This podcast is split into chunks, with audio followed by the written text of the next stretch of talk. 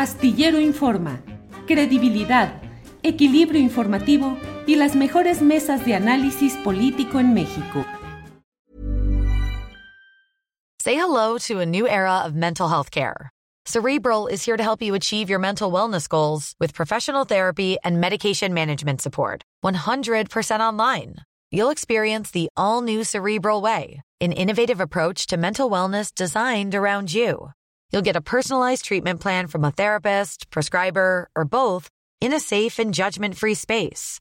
Your cerebral therapist or prescriber will outline a customized plan with clear milestones along the way so you can get to feeling your best. With Cerebral, you're not alone in your mental health journey.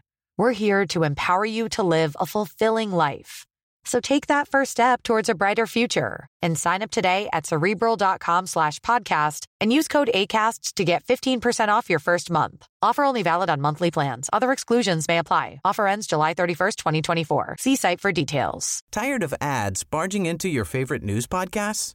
Good news. Ad-free listening is available on Amazon Music for all the music plus top podcasts included with your Prime membership. Stay up to date on everything newsworthy by downloading the Amazon Music app for free or go to amazon.com slash news ad free. That's amazon.com slash news ad free to catch up on the latest episodes without the ads.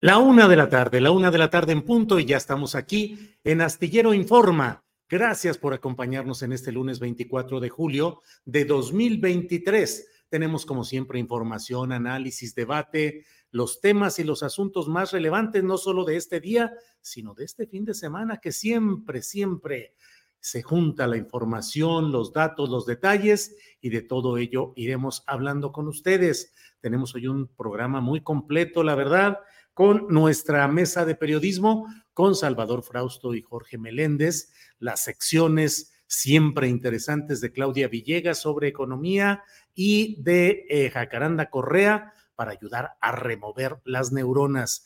Les recuerdo que a las 5 de la tarde de hoy mismo está la videocharla cruzada con Francisco Cruz y tenemos además la hoy el estreno de la sección de Economía Social con Claudia Villegas, que va a estar los lunes a las 8 de la noche y los jueves a las 8 de la noche compartiendo entrevistas, análisis de los temas financieros y económicos con un sentido social. Así es que muchas gracias por acompañarnos y vamos entrando de inmediato. Miren, Luis Manuel Mier le envió un saludo especial porque nos dice, estoy como estoy recuperándome de una cirugía, puedo verte en vivo. Un gran abrazo fraternal. Igual Luis Manuel Mier, le enviamos igualmente un abrazo fraterno y que pronto se recupere de su cirugía. Vamos de inmediato, vamos ya con, eh, vamos a compartir la información con Alex Fernanda, que está aquí con nosotros. Alex, buenas tardes. Hola Julio, feliz lunes, ¿cómo estás? Bien, bien, bien, todo. Empezando con todo, Alex, eso sí, no nos podemos quejar. Ya conforme llega el miércoles, el jueves, ya va un poco marchitándose la flor, pero ahorita estamos a plenitud. ¿Qué tenemos hoy, Alex? Sí, mira, eh, pues vamos a comenzar hoy con Sonora.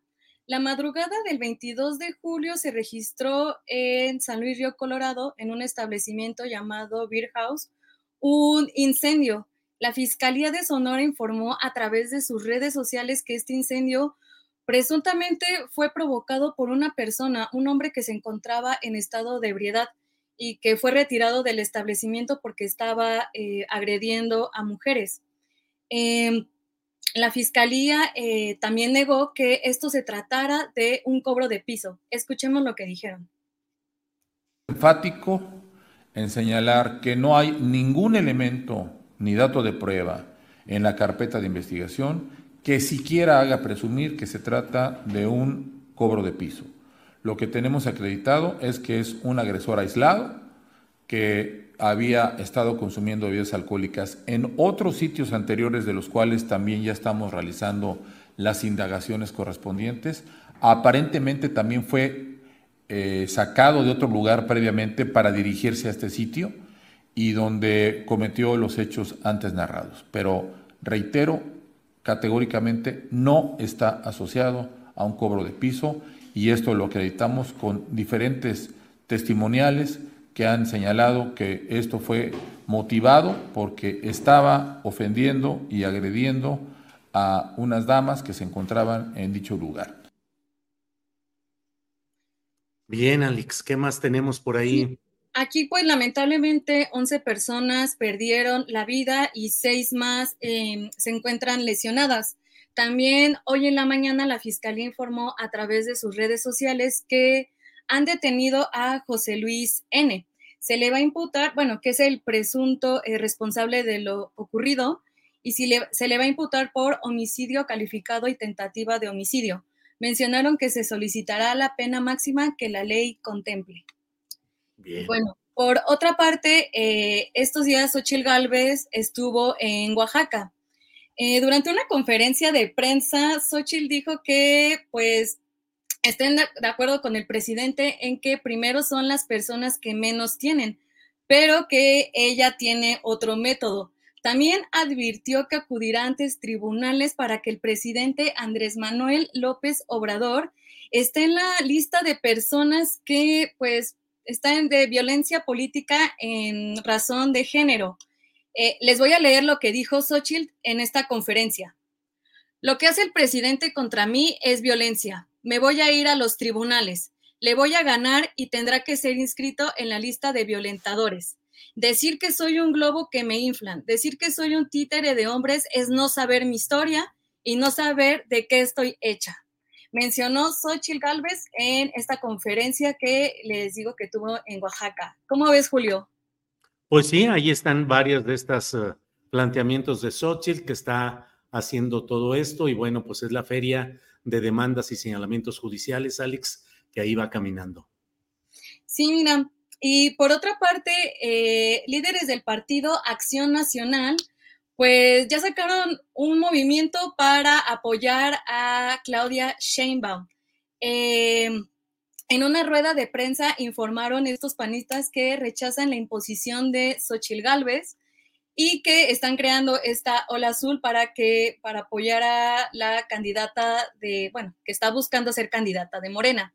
El diputado Gonzalo Espina, quien habría renunciado al PAN anteriormente, anunció a través de redes sociales que pues va a visitar diferentes alcaldías para que la gente se una al movimiento. Escuchemos lo que dijo. Amigas, ¿cómo están? Pues estamos aquí dándole arranque a la Ola Azul con Claudia Sheinbaum. Bienvenidos a todos los panistas que se están sumando a este proyecto. Próximamente vamos a estar en tu alcaldía, en tu municipio y en tu estado. La Ola Azul con Claudia Sheinbaum. pues ya lo que faltaba, estos personajes, este propio personaje Gonzalo Espina, que había pronunciado, había escrito, tuiteado una serie de acusaciones duras contra el presidente López Obrador y contra los obradoristas, cerdos, sucios, cosas así les decía, y ahora ya está muy en todo este esquema, pero bueno, lo estamos buscando, incluso hemos buscado hoy a Gonzalo Espina para poder platicar con él y que nos explique pues los planteamientos de este giro tan peculiar que está dando él con un grupo muy pequeño de, acompañantes, Alex. Así es, y en julioastillero.com le vamos a seguir dando seguimiento a la noticia, entonces los invito a entrar al portal. Por otra parte, también les cuento que eh, se aplazó otra vez la sentencia en contra de García Luna. Se supone que iba a ser en septiembre, pero pues ya, eh, hoy el juez Brian Cogan dijo que no, que ahora va a ser el primero de marzo de 2024. Y por otra parte, eh, hoy en la conferencia de prensa matutina, el presidente, sin decir nombres, dijo que una persona del bloque conservador, pues quiere que todos los trabajadores tengan seguro, pero que ellos lo paguen. Y también dijo el presidente que esto es un pensamiento privatizador. Escuchemos lo que dijo. Una persona está proponiendo del bloque conservador que todos los trabajadores tengan un seguro, ya, que ya no haya seguridad pública, seguridad social, o sea, que no haya ISTE, que no haya seguro social y mucho menos el IMSS Bienestar. Desaparece todo eso y ella dice que los trabajadores paguen un seguro. Habló de que esa persona paga 130 mil mensual, pero que podía conseguirse en un acuerdo, posiblemente con las aseguradoras, 70, 70 mil pesos mensuales. Piensen en esta mentalidad privatizadora. ¿Cómo ves? Y mira, para finalizar, te cuento que el día de hoy el presidente también en la mañanera dijo que las visitas de la asesora de seguridad de la Casa Blanca son porque México y Estados Unidos tienen una muy buena relación. Escuchemos. En la tarde, como a las 5 de la tarde. ¿Y los temas? 5 o 6. Pues eh, migración, narcotráfico, armas, cooperación para el desarrollo. Es muy buena la relación con el gobierno del presidente Biden. Tan es buena la relación que la señora Elizabeth creo que ha venido como cuatro veces en este año. Ha estado constantemente en comunicación con nosotros y hay muy buenos resultados del trabajo de cooperación. Estamos trabajando muy bien con el gobierno de Estados Unidos. No hay diferencias de fondo. Pues sí, muchas visitas, muchas visitas, Alex Fernanda. En otros tiempos nos preocupaba mucho que hubiera tantas visitas porque parecerían ser signos de intervencionismo, de venir a vigilar, de venir a dar instrucciones, de venir a, a supervisar. Pero bueno, pues ahora el presidente de la República nos dice que van las cosas muy bien. Ya iremos viendo de verdad cuáles son los resultados, porque en la historia de México nunca ha sido positivo que haya tantas visitas tan constantes de tantos funcionarios a México exactamente a qué. Pero bueno, son preguntas, Alex. Así es, y de igual manera en nuestras redes sociales y en el portal vamos a estar dándole seguimiento a esta visita. Pero Julio, te dejo, vamos preparando la primera entrevista. Alex, muchas gracias, gracias por este arranque y a mantener el ritmo que está complicadito la semana. Gracias. Bien, mm, pues vamos a estar atentos a nuestra siguiente... Eh, a nuestra siguiente. Miren, aquí leo un comentario que dice eh, María Florencia, dice, periodista Julio Astillero, Francisco Barrios, el mastuerzo, ex integrante de Botellita de Jerez, te mencionó en el huerto Roma Verde. Hubo un evento de Hippie Fets. Daba un comentario en referencia a sus canciones y entre ellas te mencionó, comillas, informarse con veracidad. Pues muchas gracias a Francisco Barrios Mastuerzo, gracias a quienes estuvieron en este acto de el huerto Roma Verde. Y bueno, pues eso nos, nos emociona y nos, nos eh, complace, nos alienta el hecho de saber este tipo de recomendaciones. Bueno, en unos segunditos ya me dirán cuando esté lista nuestra siguiente entrevista.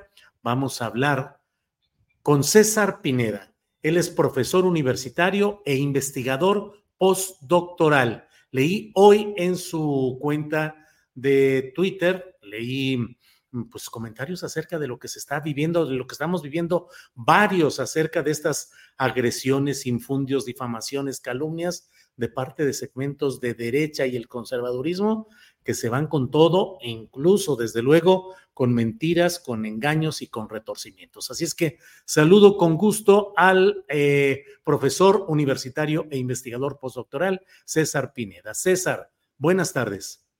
Buenas tardes, Julio. Gracias por la invitación.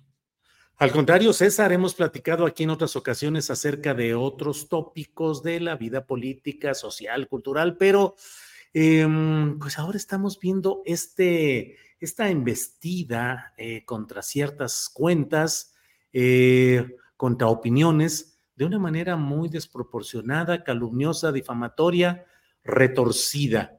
Eh, ha sucedido hoy contigo y tú pusiste en un tuit el acoso y difamación que hace poco vivieron Julio Astillero y Violeta Vázquez Rojas por parte de una cuenta de derechas, ahora me tocó a mí.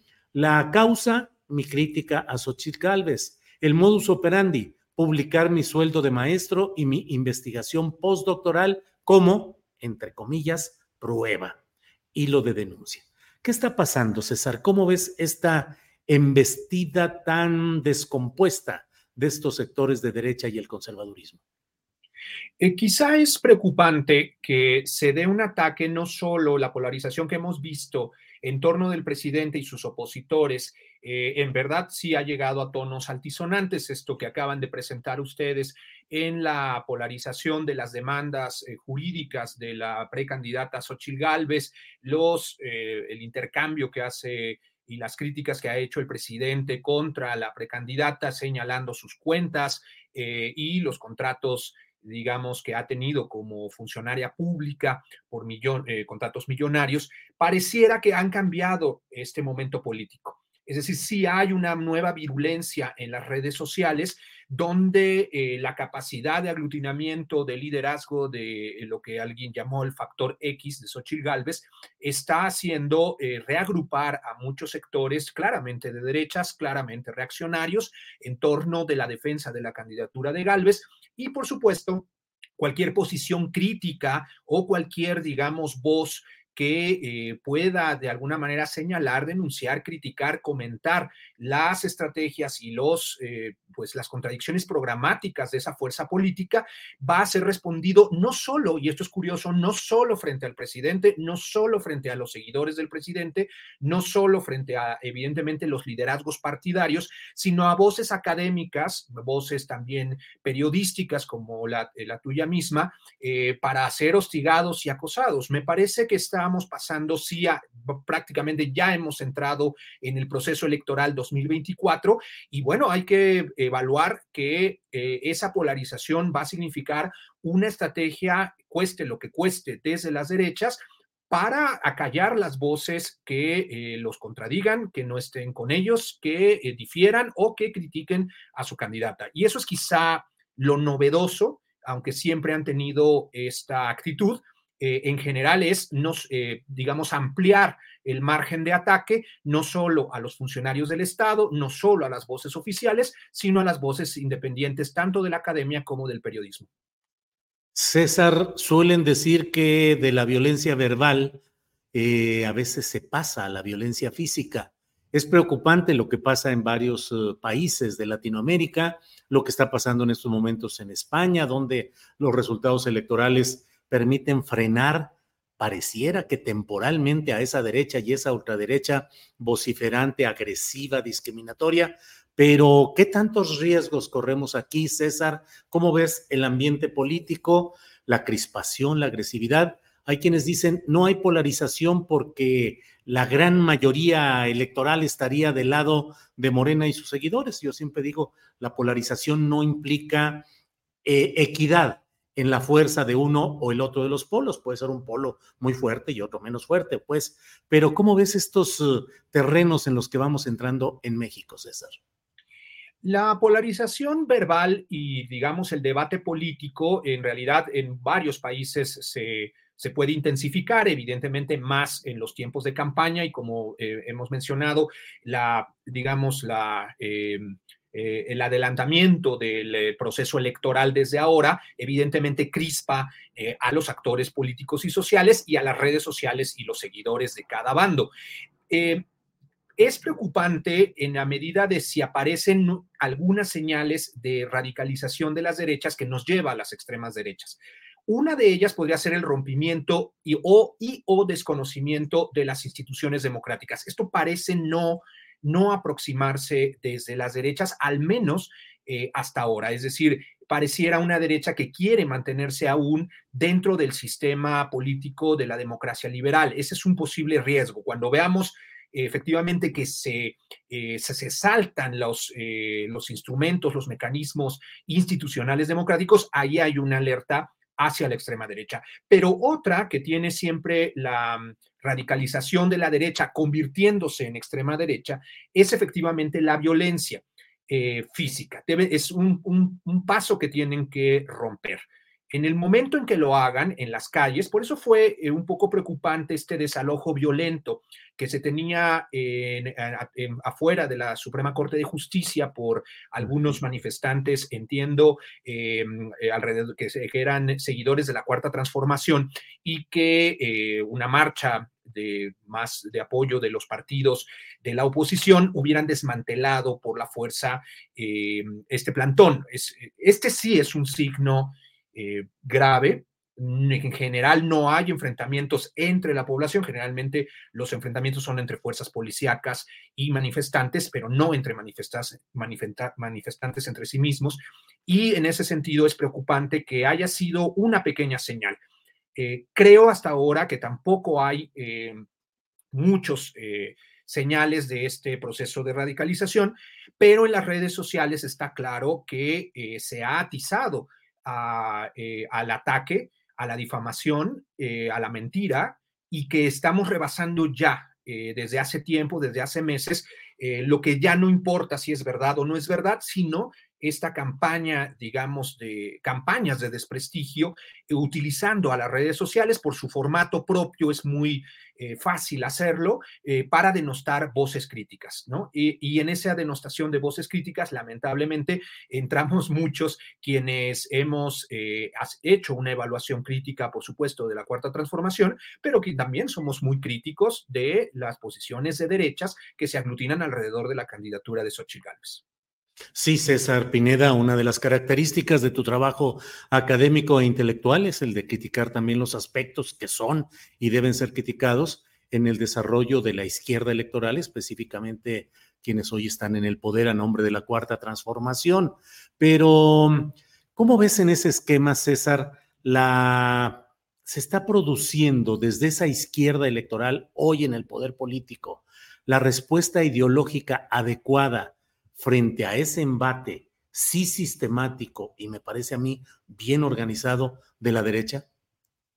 Me parece que el, especialmente los que deberían ser los actores centrales del debate político, como el partido, el, Movimiento de Regeneración Nacional, como fuerza política, muchos de sus actores, los intelectuales ligados a esa fuerza, deberían tener una respuesta mucho más clara en torno de esta agresividad de las derechas y una eh, respuesta, digamos, que estuviera a las alturas también de las izquierdas. Tuvimos este eh, terrible, lamentable debate en torno de la identidad indígena de eh, Xochil Gálvez, donde no se expresaron los argumentos centrales que tanto los pueblos indígenas como la izquierda había eh, reivindicado durante décadas. Hubo expresiones lamentables también desde, eh, digamos, algunos actores políticos de la Cuarta Transformación y este no es el debate que ayuda a, este, digamos, rechazar eh, la estrategia que ha diseñado eh, la derecha. Lamentablemente, creo que el debate sí se ha deteriorado, tanto del lado del eh, presidente y de las fuerzas de la cuarta transformación, pero es también evidente que la derecha política ha saltado ya muchos este, límites, cada vez está, es una buena señal que entre la derecha incluso hayan rechazado este eh, tweet prácticamente antisemita y con incluso eh, señales eh, fascistas que publicó el expresidente Vicente Fox. Es una buena señal que lo hayan, que se hayan retractado colectivamente y que hayan obligado al expresidente Vicente Fox a sacar de las redes sociales sus expresiones que no solo eran antisemitas, sino abiertamente xenófobas eh, pero que vemos prácticamente que eh, tanto Vicente Fox como una secuencia de liderazgos de derechas tienen expresiones cada vez más no solo inaceptables o políticamente incorrectas, sino que hablan de los verdaderos objetivos y los verdaderos horizontes políticos de las derechas, que significa eh, una política totalmente antipopular, una política totalmente clasista, con rasgos evidentemente racistas, que lamentablemente eh, son parte del imaginario, de la historia y de, digamos, de las reivindicaciones de la derecha histórica en este país, hoy atizados incluso con una extrema derecha que tú has hecho varias entrevistas eh, en ese sentido muy importantes para conocer lo que pues, ese sector de la sociedad está pensando y que está eh, claramente antifeminista, antidiversidad sexual, antiprogresista, sea liberal o de izquierda. Eh, estos sectores se están frente a lo que ha sucedido estos últimos seis años, se están reagrupando, se están reordenando. El Partido Acción Nacional está en una crisis también identitaria y programática que permite que sectores desinstitucionalizados y sectores de extrema derecha ya no se sientan representados por la posición que ellos llaman tibia frente a la cuarta transformación. Y esto sí es una novedad porque esto está reconformando no solo la posibilidad del sistema de partidos, sino la cultura política que había sido contenida de la extrema derecha, el Partido Acción Nacional siempre había contenido a la extrema derecha dentro de su propia institucionalidad, no solo el conservadurismo eh, cristiano, católico, sino también las expresiones pues abiertamente eh, fascistas, eh, pero las había mantenido controladas y institucionalizadas dentro de su expresión partidaria, dentro de su expresión y estructura institucional, y hoy están prácticamente, han salido los demonios de la caja de Pandora. César Enrique Pineda, gracias por esta entrevista, por esta plática. Cierro solo preguntándote, pareciera que el mayor riesgo de violencia física pudiese provenir de la ultraderecha. Una pregunta y la otra. Eduardo Verástegui va creciendo, a mí me parece, veo, leo eh, información eh, pública y privada acerca de que sí hay un movimiento con base social no creo que para ganar la presidencia de la República, pero sí para que ese movimiento, no sé si por primera vez desde la cristiada, logre ganancias políticas explícitas a partir de que se reconozca su fuerza real. ¿Qué opinas, César? Totalmente de acuerdo. Eh, lo que hay que explicar es el proceso y el fenómeno. Es decir, no solo son condiciones endógenas en el sistema político mexicano, es evidentemente que la llegada de la cuarta transformación al poder eh, provoca un rechazo de la extrema derecha que siente que hay que dar eh, respuestas más radicales frente a los gobiernos progresistas. A la, también es la ola rosa que se le ha llamado, porque no son gobiernos radicales, no son gobiernos comunistas, no son gobiernos socialistas los que han tomado el poder en América Latina son gobiernos muy moderados, incluyendo el de López Obrador, pero frente a ello hay una sobrereacción de estas extremas derechas en varias partes de América Latina, pero también hay que entender el contexto global. Eh, Verástegui también es parte no solo por el fenómeno Trump, sino de una reacción global porque eh, el progresismo en materia del feminismo más progresista, el feminismo también incluso radical, el feminismo liberal también de, en su lado eh, centro, han tenido avances sustantivos en las últimas dos décadas. El movimiento gay de la diversidad sexual eh, han tenido cambios sustantivos en las reformas este, legales que no solo permiten el casamiento, etcétera. Y este contexto que une a una oleada feminista muy importante en todo el continente, incluso en todo Occidente. Los avances y cambios sustantivos en las calles, en las formas de vida cotidiana de, para aceptar la diversidad eh, sexual y las diversas orientaciones y identidades de género, junto a la llegada de los gobiernos progresistas, esta ola rosa, pareciera que a un sector de la sociedad lo ha descolocado por completo esa base social que tú muy bien mencionas es la que no se, eh, no se siente ya cómoda frente a estos cambios. Es una, evidentemente, una base social conservadora que no encuentra además la expresión político-partidaria en acción nacional que se está quedando atrás, efectivamente, frente a lo que quisieran hacer ellos. Y lo que quisieran hacer ellos es detenerlo, detener estos cambios. Es una clásica reacción conservadora. Toda reacción conservadora es reacción, por eso se les llama reaccionarios a los cambios eh, radicales, a los cambios revolucionarios, a los movimientos sociales. Y esta reacción está creciendo en el mundo porque finalmente las mujeres y el feminismo han avanzado, porque la diversidad sexual ha avanzado, porque los gobiernos progresistas también han avanzado. Y frente a eso estamos en una nueva situación política global y por supuesto también a partir de la crisis del sistema político mexicano eh, por la llegada de la cuarta transformación. César, te agradezco mucho esta posibilidad de platicar. Seguiremos uh, haciéndolo respecto a este tipo de asuntos. Por hoy, muchas gracias a reserva de lo que desees agregar, César. Gracias. Muchas gracias. Igualmente. Hasta luego.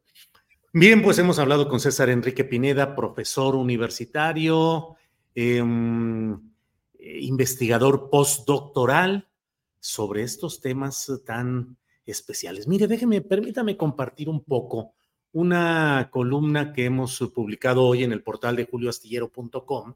Es una columna firmada por Rogelio Hernández López. Él lleva los mismos apellidos que yo, Hernández López. Al final de la columna, el propio Rogelio, que es un queridísimo amigo, igual que su familia, Marta, quien envió un gran saludo y sus hijos, eh, pues tenemos muchos puntos en común. Nos decimos no hermanos porque no somos hermanos de sangre, pero sí hermanos de convicciones, de vida periodística, de muchas cosas que hemos compartido. Y él ha escrito esta columna en la cual, o este artículo de opinión, en la cual yo no tengo eh, mayor injerencia. Él escribe eh, semanalmente, obviamente, sus puntos de vista y escribe campaña desacreditadora contra Julio Astillero si aumenta sus riesgos y plantea algo que mm, pues sí forma parte de, la de, una reacción pues lúdica, vaciladora que tuve yo frente a tantas ofensas, agresiones, infamias relacionadas con dos temas. Uno, pretendiendo que soy dueño de una compañía productora de películas, Astillero Films, respetable casa, pero con la que no tengo nada más que ver que ser eh, asiduo asistente a las películas que ellos producen. Me veo con mucho gusto. Y la otra, mi presunto pasado guerrillero, que no es sino un invento absoluto de casas productoras de esos engaños que van inflando, inflando todo este tipo de cosas. Pero Rogelio Hernández López dice que mm, sí hay que preocuparse por dos razones. Primera, porque Julio se ha colocado en el liderazgo de la contracorriente de ese periodismo convencional que apoya al Frente Amplio Opositor y porque, en segundo lugar, esa campaña detractora se coloca en el clima imparable en México de agravios de todo tipo contra periodistas con una altísima impunidad. En ese clima, cualquiera acepta ser contratado como sicario material o intelectual. Dice por ahí em, eh, Rogelio Hernández López en esta, este, en su columna Miradas de Reportero dice, no es la primera vez que Julio padece acusaciones embusteras que suministran a demeritadores profesionales. Eso les ocurre a las y los columnistas más influyentes, pero esta vez se percibe una estrategia centralizada para viralizar esos mensajes negativos en un lapso muy breve. Es posible que sea anticipo de otras acciones. Em, eh, dice que aunque yo respondí puntualmente todos los señalamientos, dice, esa intervención de autodefensa será insuficiente para frenar esa campaña. Seguro continuará. Sí hay que preocuparse y circular la alerta temprana. Dice ya al final de esta columna, en el medio periodístico sabemos que las y los periodistas consolidados suelen suponer que el, el prestigio alcanzado funciona como un escudo protector aunque en la mayoría de los casos saben que hay riesgos lógicos cuando se incomoda a políticos o a otros personajes con poder. Em, pero muy pocos periodistas valoran que los peligros y riesgos de agresiones mayores se pueden aminorar con medidas cotidianas de autoprotección y que cuando aparecen agravios en cascada hay que elevar los niveles de esos protocolos preventivos y aumentar las fortalezas personales y profesionales. Dice al final, es tiempo de solidaridad con Julio. Rogelio, hermano, no hermano, gracias por estas reflexiones y estos comentarios y desde luego que los tomo muy en cuenta. Bueno, pues déjeme platicar antes de que vayamos a nuestro siguiente espacio ya no voy a alcanzar a comentarlo muy a fondo, pero las elecciones de España son muy interesantes. Si no logramos avanzar en estos momentos, lo haremos en la videocharla astillada hoy a las nueve de la noche. Pero todo apuntaba en España a que de pronto la corriente progresista socialdemócrata instalada con el Partido Socialista Obrero Español a la cabeza el PSOE cediera ante el empuje de la derecha y la ultraderecha, el Partido Popular de derecha y Vox de ultraderecha, que ganaron en mayo pasado la mayoría, lo más importante de las elecciones en las autonomías españolas, las comunidades autónomas y también en los ayuntamientos. Parecía una catástrofe inminente para el PSOE, la izquierda, el progresismo en España. Eh, Pedro Sánchez, el presidente actual de España, líder del PSOE, eh, se aventó un tiro verdaderamente arriesgado, muy llamativo, porque en lugar de sobrellevar las cosas lo más que pudiera, adelantó las elecciones, es decir, convocó a que se eligiera de una vez y que esa elección decidiera quién continuaría en la presidencia de España. Lo hacía en condiciones eh, críticas y desventajosas, esa es la verdad, pero ha de decirse que en realidad esta apuesta funcionó, pero hay que verlo con un sentido temporal desde mi punto de vista. Es decir, las elecciones de ayer domingo en España le dieron el triunfo en números concretos al Partido Popular, sí, a la derecha, pero la derecha y la ultraderecha con Vox no van a poder gobernar salvo que hubiese algún partido pequeño de varios, algunos partidos pequeños de los partidos nacionalistas e independentistas de España, que irían a contralógica de lo que son y lo que hacen si se aliaran a Vox y a, al Partido Popular. En cambio, es probable que continúe el gobierno de Pedro Sánchez si se logra que todos esos partidos nacionalistas e independentistas con un bajo margen de votación, pero que juntos le darían al PSOE y a Pedro Sánchez la oportunidad de continuar eh, en la presidencia de España. Sin embargo, pues hay que leer y hay que saber entender las insuficiencias, los errores de esa propia derecha. Porque mire, Ignacio Escolar, entre otros temas, Ignacio Escolar, eh, director del diario, eh, así se llama, el diario español, Dice, la opinión publicada ha recibido en las elecciones un varapalo tan grande como el que se lleva a Feijó. Vas, el, el líder y candidato a presidente del Partido Popular de la derecha. Basta con repasar lo lejos que estaban las encuestas de la mayoría de los medios de comunicación, esas profecías que esperaban imponer de lo que realmente ocurrió. Pues sí, porque fallaron las encuestas de opinión terriblemente en España, salvo dos. Una de ellas, y es un asunto para analizarlo, una de ellas, una casa encuestadora de estudios por Internet, que está muy en la discusión si eso es un engaño, si tiene una metodología confiable. Bueno, dos fueron las casas que se acercaron mucho a los resultados finales y una de ellas hace encuestas por Internet. Miren lo que dijo Juan Carlos Monedero. Dice, estoy tranquilo, pero no estoy contento. Que el líder de un partido corrupto, amigo de un narco, se refiere a Núñez Feijó, y un energúmeno franquista, se refiere a Santiago Abascal de Vox, saquen 169 escaños, me estremece. Algo hemos hecho mal cuando un buen gobierno y una buena economía no han bastado. Toca aprender de aciertos y errores. Si ellos siguen con el monopolio mediático, la batalla es imposible. Si la izquierda no se reinventa, seguirá dando tumbos. Tiempo de recomenzar. Muy interesante lo que plantea ahí Juan Carlos Monedero, entre otras opiniones que han, están en estos momentos en la discusión y el análisis de lo que pasa en España. Pero bueno, vámonos corriendo a nuestro siguiente espacio que ya me robé minutos eh, valiosos para escuchar ¿A quién cree usted escuchar? Ni más ni menos que a Esperme Jacaranda Correa, que ya está por aquí. Jacaranda, Jacaranda, vamos a, remover neuronas. Jacaranda, ¿cómo estás? Buenas tardes. ¿Cómo estás, mi querido Julio? ¿Cómo te va? ¿Cómo empiezas la semana? Bien, pues con todo muy movido, todo muy movido, Jacaranda. Ya no nos dan espacio para cierto reposo. respiro, ¿verdad? chaca, chaca. ¿Tú cómo estás, Jacaranda? Todo muy bien, mi querido Julio. Estaba escuchando muy atenta eh, pues, la, entrevista que hiciste con, eh, con César Pineda. Y, bueno, todo esto a propósito de, pues he estado, he estado muy atenta a lo que ha ocurrido también contigo, ¿no?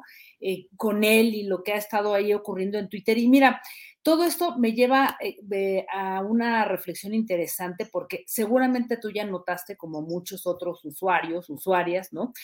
Que hoy llaman, bueno, apenas hace ratito cambió ya Twitter, que ya no se va a llamar Twitter, sino X, ¿no? Plataforma X, esperemos que ahí, este, pues, esta mm, eh, señora X no se vaya a apropiar y a decir que hasta Elon Musk se está sumando a su campaña, pero bueno, interesante, aparece con la, con la X apenas hace unos días, ¿no? Todavía en la mañana solamente él tenía eh, ese, ese, logotipo y había estado tuiteando toda la madrugada. Pero bueno, yo he estado muy atenta, Julia, a lo que ha estado ocurriendo entre Twitter y Facebook, bueno, Meta ahora ya, eh, hace unos días, bueno, tú te sumaste también a esta sensación de Threads, ¿no? La, nueva plataforma que, por cierto, en menos de un mes ya perdió el 70% de, pues, de quienes se inscribieron, ¿no?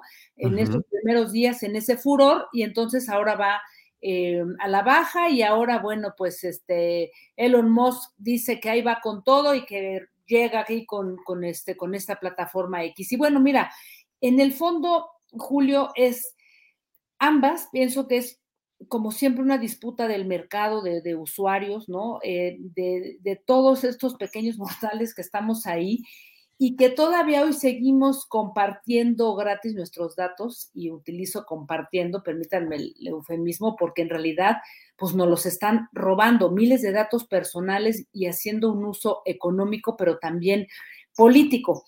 Y aquí, Julio, es donde viene lo interesante porque me parece que a propósito de lo que vamos a vivir o ya estamos viviendo en México y lo que viene con Estados Unidos, estos dos procesos electorales, eh, y, viendo lo que está ocurriendo todos los días en la República de los Odios, que es Twitter o X, como se vaya a llamar, es impensable, Julio, que no exista un consejo eh, regulador o un consejo asesor como existe en Meta. No quiero decir que, Facebook, por ejemplo, se haya puesto una, una red impolute, que esté libre de, toda culpa, pero ciertamente desde hace tres años que se creó este, este consejo asesor y aunque no sabemos los nombres de todos los integrantes. Yo me acabo de enterar apenas hace unos días que hay una mexicana em, que fue exintegrante de, del INE, ¿no? Eh, y que seguramente tú la, tú la debes de conocer.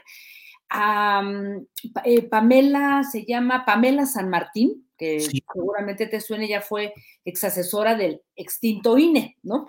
Entonces, por ahí le hicieron una entrevista que me pareció muy interesante. Supe que era la primera mexicana que estaba en este consejo asesor de, de Facebook y estuvo contando a grandes rasgos de cómo funcionan, a todos los problemas a los que se enfrentan, en fin, y de cómo se decidió implementar este consejo cuando se dieron cuenta de que, para empezar, Twitter iba a funcionar, a regirse, a ser organizado eh, por Elon Musk, quien no solamente es el dueño, sino es el vocero, es el que se responde, es el que asesora, el que decidió correr a la gente, o sea, es el el, dueño, amo y señor de esa red social que pues no está bien, Julio, porque todo lo que estamos viendo, o sea, estamos todos los días hablando de la cantidad, digamos, de, mm, información falsa que se está creando.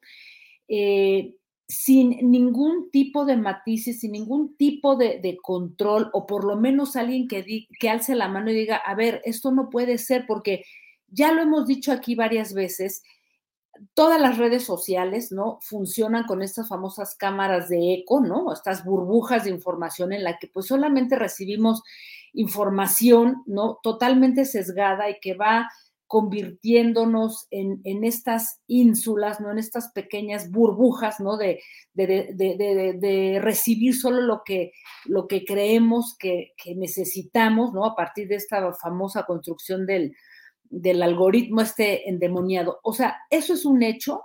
Sabemos que, digamos que los niveles de mediación, si antes lo hacían incluso los propios medios de comunicación, pues hoy toda esta estructura se ha resquebrajado los eh, políticos, ¿no? Y lo estamos viendo otra vez eh, en, esta campaña adelantada en México, los políticos se convierten en, en, sus propios medios, en sus propios voceros, crean sus cuentas y a partir de ahí hacen lo que sea y alrededor de, de, los políticos, de cualquier índole, ciertamente estamos viendo que hay una, una buena cantidad de, de cuentas que se están generando desde esa oposición eh, que no solamente lanza agresiones y este, invoca, digamos que posturas de odio, sino que están generando olas de desinformación, Julio, sin que haya nadie, por lo menos en Twitter, que esté tratando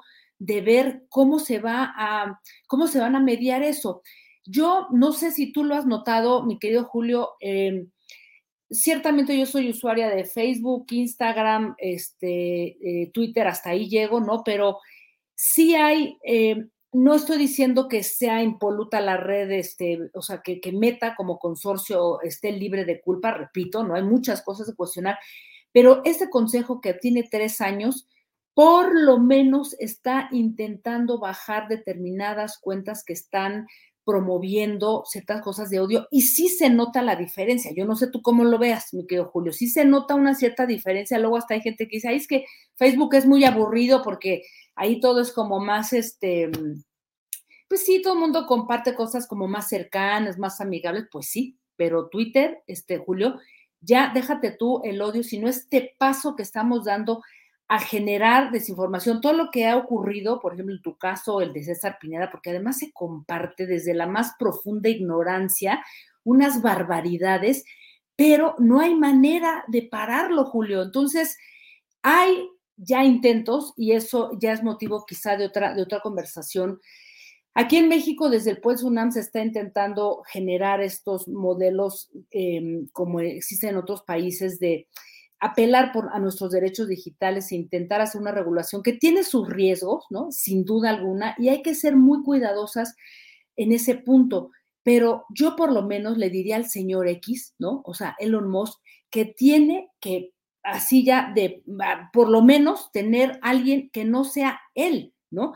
Y más cuando ya lo vimos llamando a votar por los republicanos en las elecciones intermedias, mi querido Julio. O sea, creo que son focos rojos no podemos eh, dar esto eh, a, la ligera y decir, ay, pues me están difamando hoy, mañana otra vez y otra vez y otra vez, se generan eh, burbujas, cámaras de eco de, desinformación, pero esto tiene un riesgo que luego ya es irreversible. Así es que yo creo, mi querido Julio, que hay que estar muy atentas, atentos y pues hay que exigir un poco, mi querido Julio. O sea, Elon Musk tiene que tomar también cartas en el asunto y ver hacia dónde puede caminar con algo que regule o que medie y que no sea él el omnipresente, omnipotente, porque no lo es. Y pues ya basta, Julio, porque cuando hablamos de las redes, o sea, YouTube también tiene lo suyo, WhatsApp, que ahora también puede convertirse en una red social, pero eh, Twitter es verdaderamente una cosa ya de escándalo en donde tienen que tomarse cartas en el asunto. ¿Cómo ves, mi querido Julio? Pues sí, Jacaranda, tocas el tema central de lo que son estas grandes empresas con un poderío mundial de construcción de narrativas y de imágenes, pero también de difamaciones, de contradicciones, y permitir que se establezcan eh, parámetros de medición de las figuras que concurren a un debate periodístico, político, mediático, de una manera absolutamente irresponsable, delictiva, de hecho. Eh, mira, simplemente leo aquí. Eh, Graciela Treviño Garza dice, cierto, Jacaranda, me acabo de meter a Twitter por lo que le pasó a don Julio Hernández. Válgame con lo que me encontré, porque eso es cierto, te encuentras ahí con una serie de agresiones, acusaciones de toda índole el mío es un caso ínfimo y es un caso secundario, pero lo que se está haciendo es tratando de construir una falsa verdad a contentillo de los ejércitos de bots y de troleadores que con una inversión muy importante de dinero se mantienen generando estas nuevas batallas por la percepción, Jacaranda. Sí, Julio, pero es que no hay nadie que medie por ahí, que, que regule, o sea, digo, la verdad es que sí se ha convertido Twitter en, una red muy peligrosa, mi querido Julio, y, que, y siento que, eh, repito, esto, esto del Consejo Asesor de Meta, aunque no sabemos quiénes son todos los, los integrantes, yo he estado ahí leyendo, puedes mandar algunas cosas, puedes mandar algunas sugerencias. Eso ya de sí es interesante y por lo menos da una posible, digamos, mediación para evitar algo que por lo menos yo eh, lo siento, lo percibo, pero, pero Twitter está desbordado, así es que ahora que está, está estrenando Elon Musk, el amo y señor de esa plataforma, este, nueva imagen y, además ahora ya dice que va a ser una red de, en donde vas a compartir, pues un poco lo que estaba proponiendo Threads, ¿no? Que va a ser una cosa donde vas a hacer tus pagos bancarios, imágenes y tal y cosa, más robo de datos. Y yo, la verdad, digo, no, paso, o sea, ¿qué onda? O sea, a ver cuándo va a poner un poco ahí orden y pues hay que estar insistiendo porque sí es algo un tanto peligroso, mi querido Julio. Así es, Jacaranda, pues vamos a estar atentos a lo que vaya sucediendo. Ya vamos a ir a nuestra siguiente entrevista con Claudia Villegas, pero... Te mando un eh, abrazo. Sí, un, abrazo que además... Y otra Claudia también. Eh, sí, sí. Y otra Claudia. Y a ver, Jacaranda, a ver si luego platicamos, a ver qué te parecieron una de las dos películas que están llenando los cines, ya, ya sea la de Oppenheimer o la de Barbie, o las dos, que nos digas, porque me interesa mucho saber tu opinión de cualquiera de las dos películas, pero ya lo dejaremos para otra ocasión. había prometido, mi querido Julio, porque si hay algunas cosas, otra vez el, el entertainment, el, el, show, ¿no? Este, pero, pero lo platicamos la próxima semana. Me encanta. Un abrazo, mi querido Julio. Gracias, hasta luego. Bien, es la una de la tarde con 49 minutos, una de la tarde con 49 minutos y vamos de inmediato a nuestra siguiente sección. Adelante. Déjenme.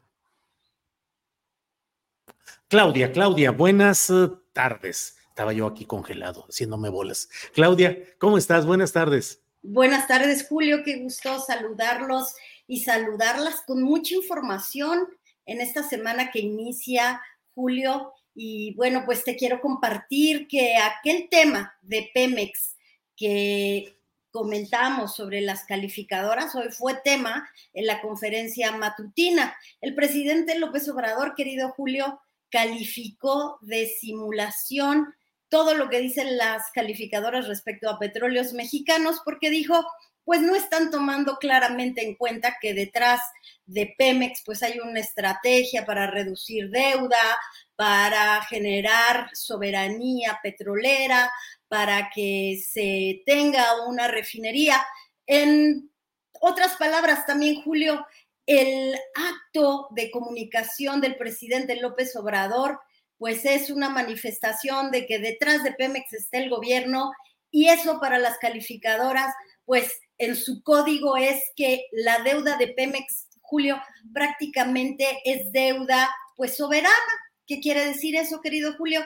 Que si no paga Pemex, paga el gobierno. Entonces, creo que es muy importante lo que dijo hoy el presidente porque se elimina ese factor de incertidumbre que te acuerdas que lo comentamos, que básicamente es la incertidumbre que podría sumarle algo de ruido al tema del tipo de cambio, las finanzas públicas, las suspicacias, pero el presidente López Obrador dejó en claro que detrás de Pemex está el gobierno federal, Julio. Claudia, ¿y qué tanto? Porque mm, este tema, tal como lo fue abordado hoy por el presidente de la República, pues genera bandos de opinión, quienes dicen, claro que afecta y claro que va a afectar porque una calificación negativa de estas firmas eh, con influencia mundial, pues va a generar problemas a la economía mexicana. Y quienes dicen, no va a suceder nada porque eh, México tiene una estabilidad, en fin, ¿qué tanto? ¿Qué va a pasar, Claudia? Qué bueno que lo mencionas, Julio, porque a todos nuestros amigos y a nuestras amigas que nos escuchan, pues les interesará saber pues que el negocio de las calificadoras de riesgo, Moody's, Standard Poor's, Fitch Ratings, acá hay una que se llama HR Ratings, incluso eh, sabemos que Salinas Pliego también tiene una agencia calificadora, fíjate, que está metido en este negocio de las calificadoras de riesgo. El negocio cambió, cambió a partir, no de la pandemia, fíjate, cambió a partir de la crisis de las hipotecas subprime. Julio, ¿tú te acuerdas? Cuando de repente nos amanecimos un día con Lehman Brothers quebrado, con muchos bancos, con muertos en el closet que no habían eh, tenido la advertencia en tiempo y forma de estas calificadoras. ¿Dónde estaban las calificadoras de riesgo cuando millones de personas en todo el mundo perdieron su patrimonio de una manera realmente voraz por parte de los especuladores? Ahí cambió el negocio de las calificadoras. Entonces ya no son esta letra eh, omnipotente y omnipresente ya las ponemos en cuestionamiento, Julio, pero se tienen que salvar y se tienen que, curar en salud. ¿A qué me refiero?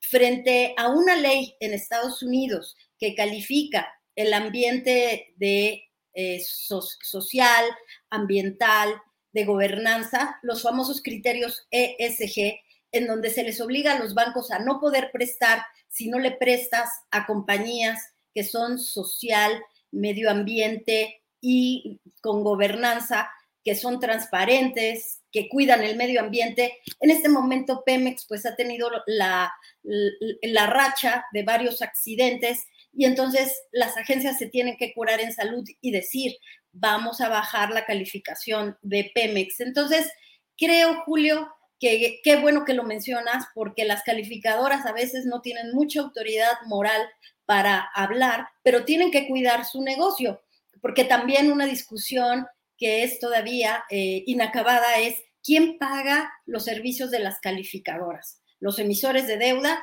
los inversionistas, los gobiernos, porque tienen claramente un conflicto de interés.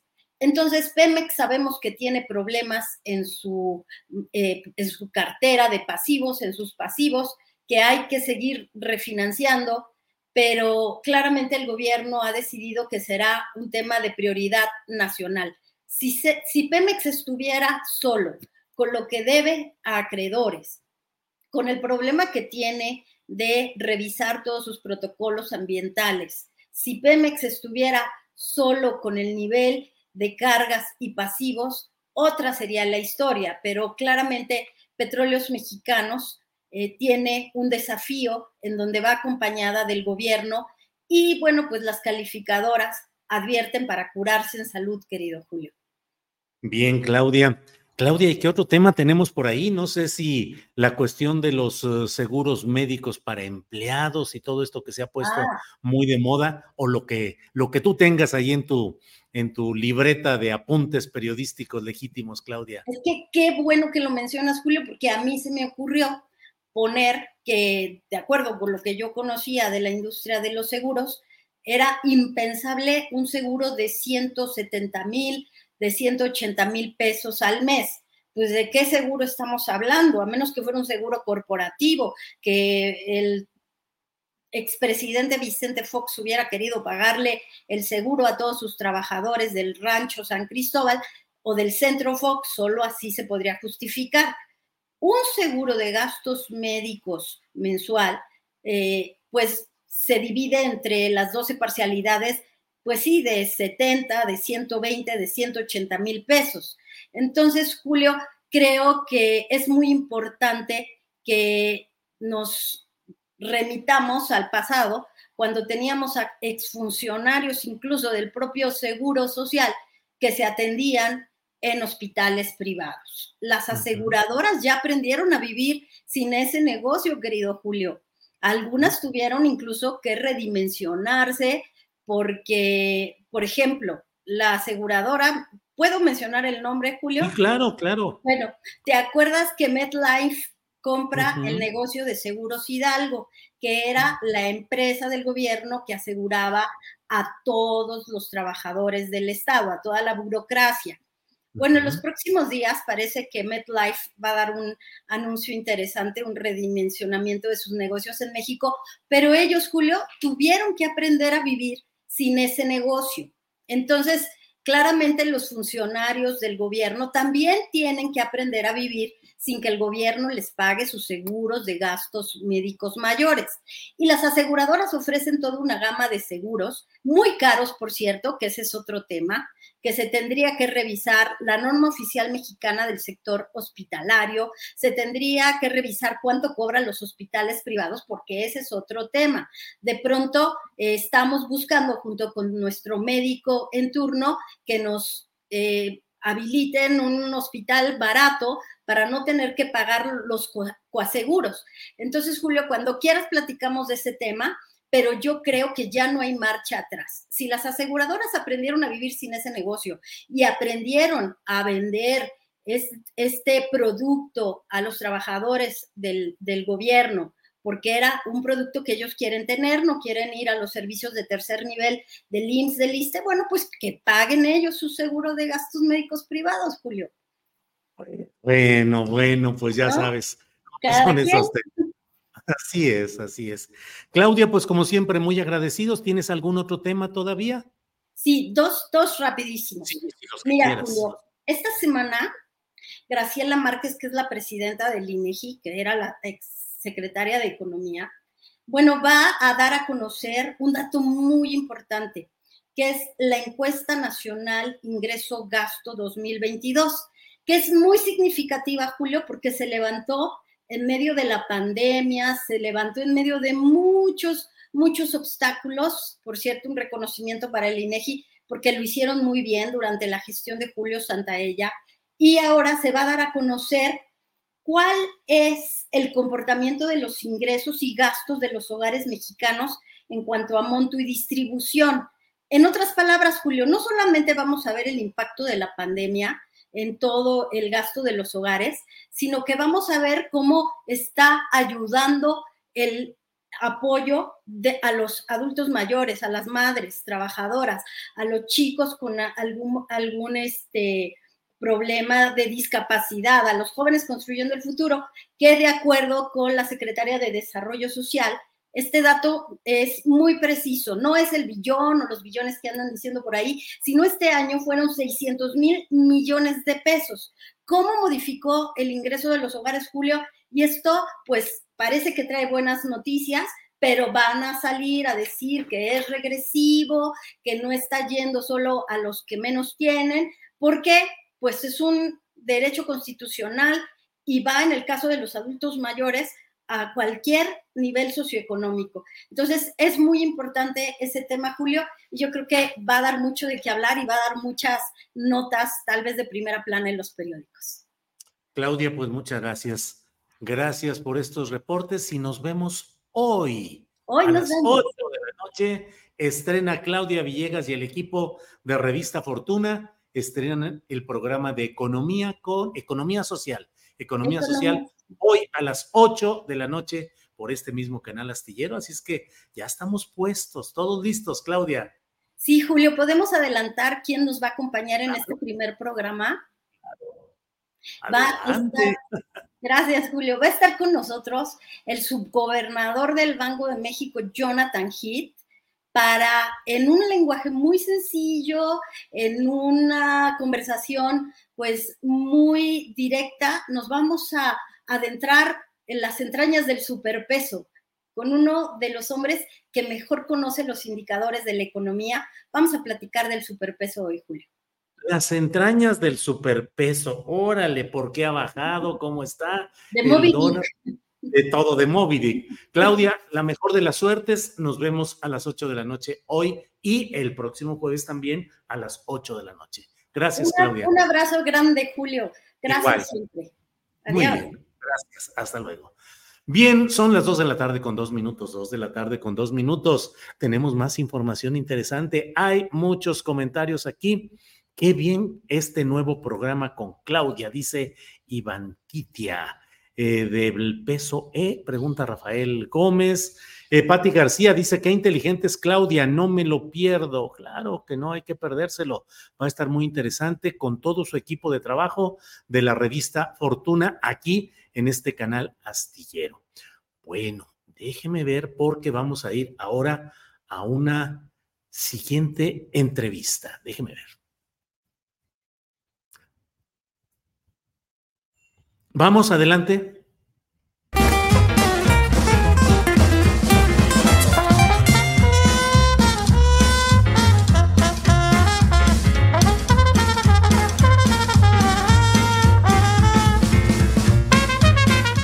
Bien, pues en este lunes tenemos eh, la oportunidad de platicar con Héctor Alejandro Quintanar. Él es profesor de la Facultad de Filosofía de la Universidad de Hradec Králové y es colaborador de la revista Sentido Común y del periódico La Jornada. He leído de él tweets relatando pues lo que es eh, una realidad, la presencia de estos grupos de derecha, no solo eh, de manera circunstancial, sino sistemática en la construcción de lo que es esta precandidatura de Xochitl Galvez.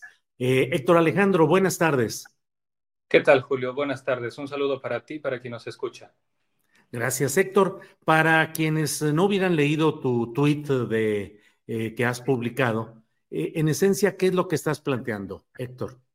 Bien, a mí me parece que mm, podemos hacer un, comparativo. Eh, recientemente, cuando García Luna fue eh, eh, declarado culpable, pues el calderonismo trató de hacerlo ver como una especie de, criminal solitario, como un tipo que actuó por su cuenta a espaldas del resto del gobierno, cuando en realidad él era mano derecha del presidente y cuando muchos de sus correligionarios y sus compinches pues también están en la cárcel como si no fuera él parte de un todo, parte de un, proyecto eh, criminal, quisieron dejarlo como una especie de llanero solitario del mal. Hoy me parece que hacen algo parecido con el caso de Vicente Fox, quien, como todos sabemos, recientemente publicó un comentario eh, pues de carácter eh, prácticamente neonazi, en donde acusó a, a, Marcelo Ebrard de ser francés Fifi y a, Claudia Sheinbaum de ser eh, judía búlgara, en un tono absolutamente xenofóbico y antisemita. Y la reacción que se dio fue pintar a Vicente Fox como si fuera un desquiciado solitario que Want flexibility? Take yoga. Want flexibility with your health insurance? Check out United Healthcare Insurance Plans. Underwritten by Golden Rule Insurance Company, they offer flexible, budget friendly medical, dental, and vision coverage that may be right for you. More at uh1.com. Hey, I'm Ryan Reynolds. Recently, I asked Mint Mobile's legal team if big wireless companies are allowed to raise prices due to inflation. They said yes. And then when I asked if raising prices technically violates those onerous two year contracts, they said, What the f? are you talking about, you insane Hollywood ass? So to recap, we're cutting the price of Mint Unlimited from $30 a month to just $15 a month. Give it a try at mintmobile.com slash switch. $45 up front for three months plus taxes and fees. Promo for new customers for limited time. Unlimited more than 40 gigabytes per month. Slows. Full terms at mintmobile.com.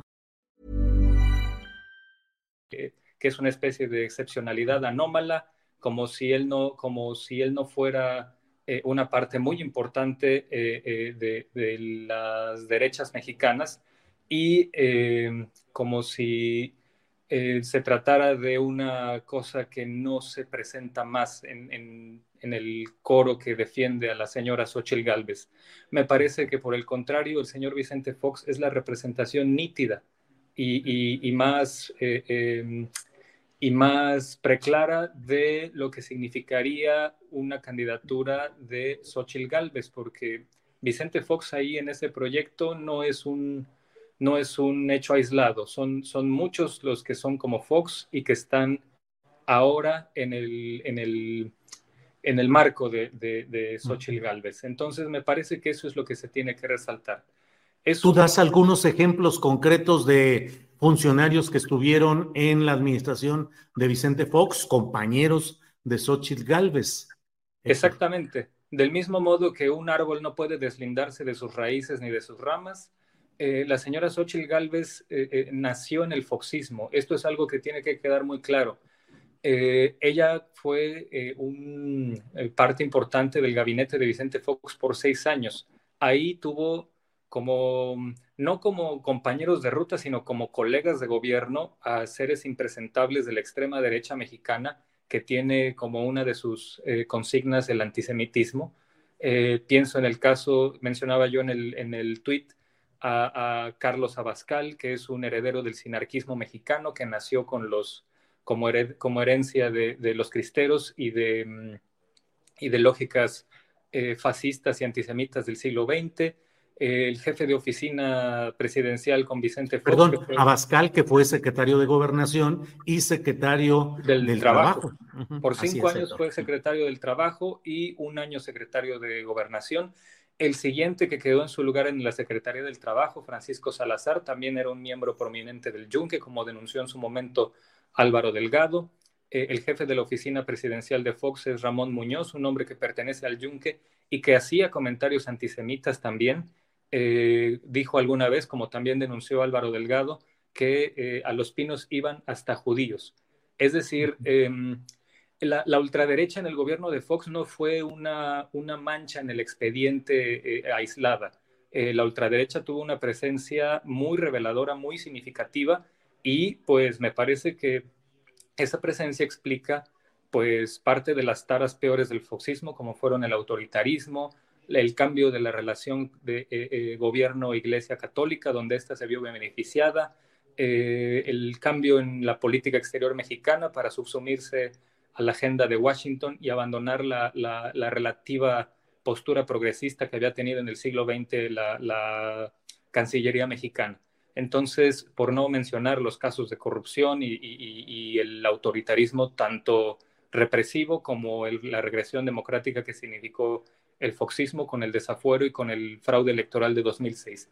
Todas estas cosas fueron sistemáticas. Esta presencia de la extrema derecha en el gobierno de Fox eh, eh, no fue accesoria, sino esencial.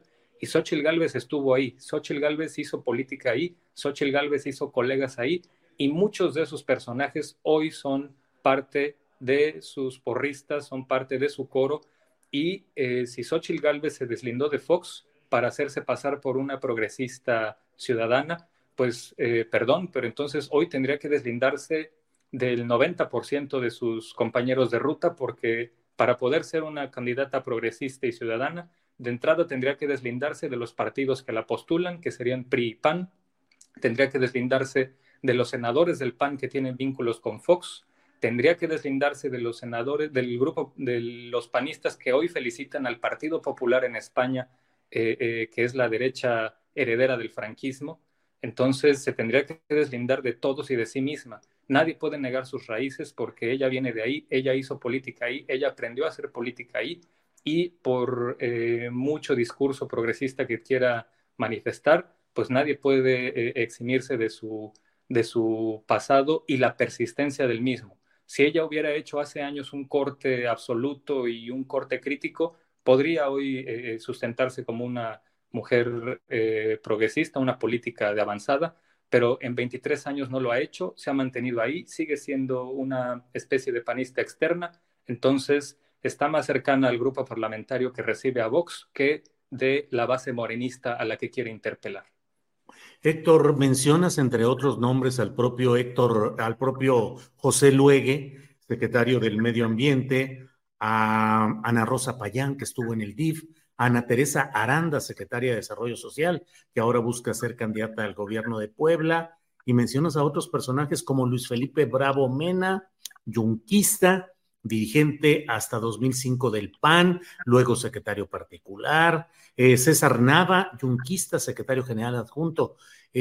todos estos nombres, pues, constituyen una demostración palmaria de esa referencia ultraderechista tanto en el PAN como en el foxismo, Héctor.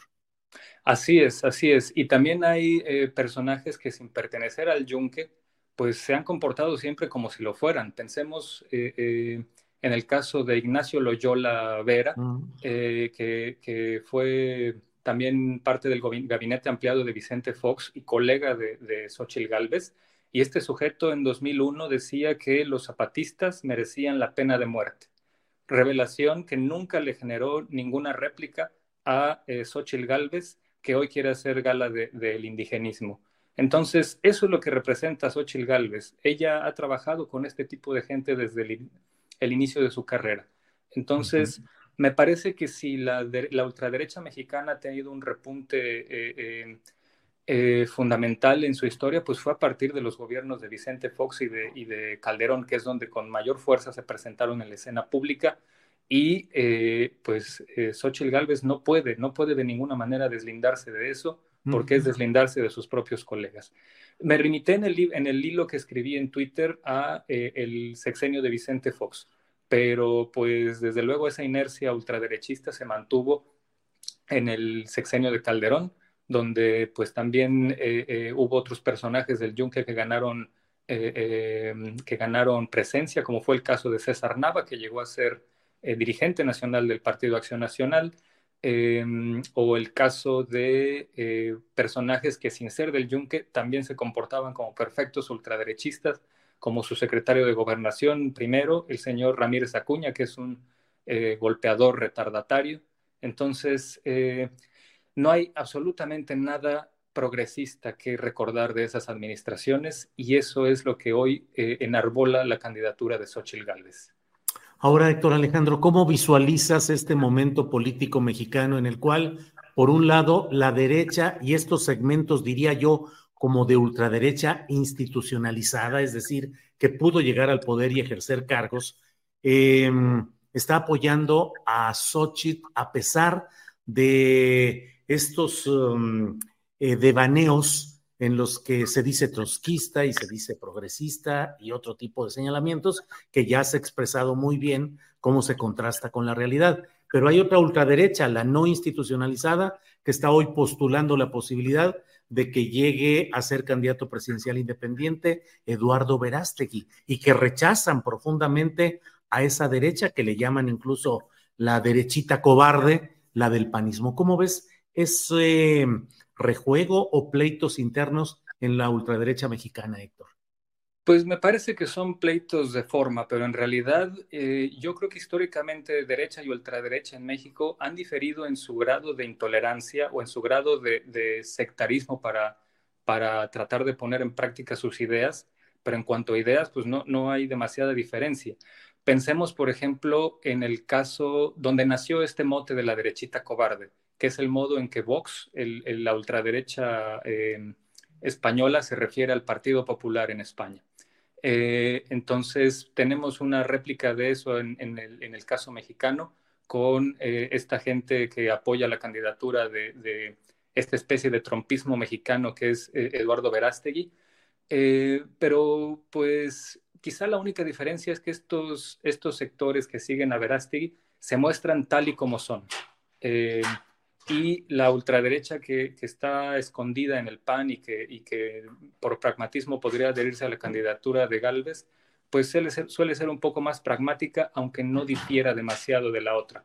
Pensemos, por ejemplo, en el caso de 2006, eh, cuando eh, en febrero el Partido Acción Nacional eh, invitó a José María Aznar a México a hacer campaña sucia en contra de López Obrador y, uh, invitar a una cruzada contra el populismo.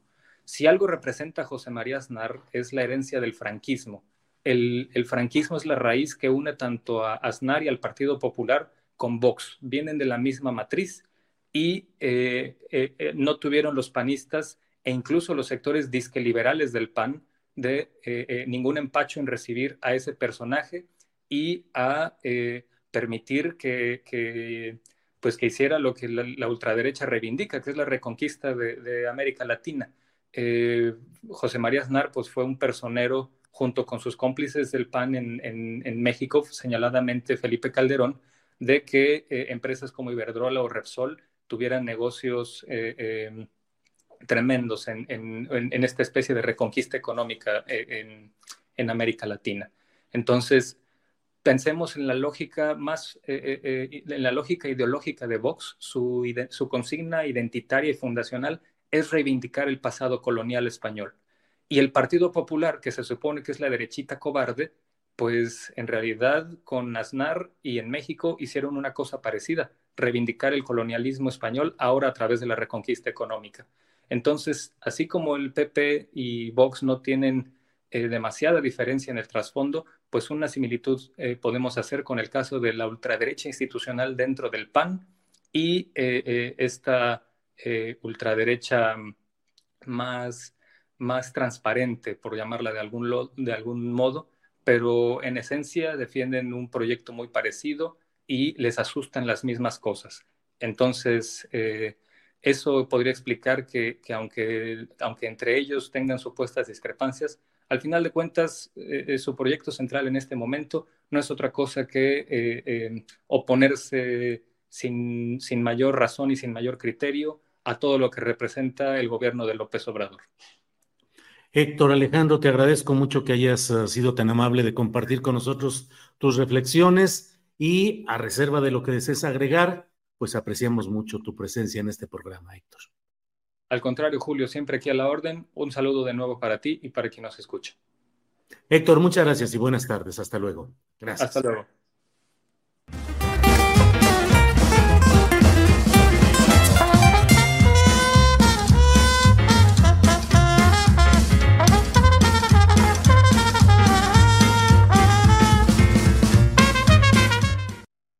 Bien, pues ya estamos luego de esta entrevista que ha sido muy interesante para puntualizar y esclarecer varios de los ángulos y de los ingredientes de lo que estamos viendo y viviendo en estos momentos. Eh, voy a entrar ahora a un análisis eh, personal, así es que póngase el cinturón de seguridad, a ponerse los cinturones de seguridad porque vamos a despegar fuerte con este tema que me parece que es necesario abordar con toda claridad. Se está promoviendo, y sobre ello es el título de nuestro programa de hoy, se está promoviendo una versión verdaderamente escalofriante. Es una versión que trata de inculpar desde hoy al presidente López Obrador de un eventual magnicidio. Es decir, se está anunciando y se está responsabilizando desde ya al presidente López Obrador de algo que pudiera suceder con la señora Xochitl Galvez Ruiz, que es aspirante a coordinar los trabajos nacionales del llamado Frente Amplio por México. Es decir, no es todavía ni siquiera una eh, candidata formal a la presidencia de la República, aunque estamos en un proceso que sin duda va a llevar a todo ese tipo de clasificaciones ya de etiquetación como candidaturas formales. Pero me llama la atención porque esto arrancó justamente con una revista, la revista Siempre, dirigida por una señora Beatriz Pajés, hija de un periodista histórico, José Pajés Yergo, tabasqueño, le decían el güero, que era un personaje que supo mantener una revista, la revista Siempre, que daba cabida a una diversidad de pensamientos, pero entre los cuales uno podía encontrar los pensamientos de aquellos no exactamente reprimidos o perseguidos políticos, sino en desgracia política, en coyunturas que les eran adversas y que la voz era silenciada por órdenes del poder, pero dentro de los rejuegos del poder institucional. Entonces tenía ese valor y de darle también opinión, tribuna, a pensamiento político de izquierda, también de izquierda dentro de lo que en aquellos momentos era posible difundir. Bueno, pues en esta revista siempre que ahora dirige su hija, Beatriz Pajés, que es, ha sido asistente a los desayunos y reuniones con Carlos Alasraqui en Atypical y que fue oradora en una de las marchas de la Marcha Rosa, oradora, es decir, la seleccionaron como voz representante de ese movimiento, pues lanzó en la portada de la revista Siempre, por ahí tal vez la tengamos, lanzó la mm, indicación, eh, eh, ahí está lo que, lo que dice Beatriz Pajés. Eh, Beatriz Pajés, podemos quitarlo, es, es otro el asunto. Eh, Beatriz Pajés, que Beatriz Pajés, que eh, lanzó la idea de, de un magnicidio, diciendo que se estaban creando las condiciones en esta administración pública federal encabezada por el presidente López Obrador para cometer un magnicidio. Pruebas datos, referencias, sustento, ninguno. Era un artículo de opinión de ella como directora de esa revista a la que le dieron toda la, eh, todo el espacio em, eh, eh, que les... vamos a quitarlo, por favor, y que le dio toda la, toda la, toda la postura de, em, de lo relacionado con, este, con esta acusación de magnicidio. ¿Qué es lo que vimos y qué es lo que se conoció en todo ese momento? Pues solamente el señalamiento de la señora Beatriz Pajés sin ningún fundamento, sin datos, sin entrevistas, sin pruebas, sin nada. Simplemente magnicidio. Se están creando las condiciones para que haya un atentado contra Xochitl Galvez.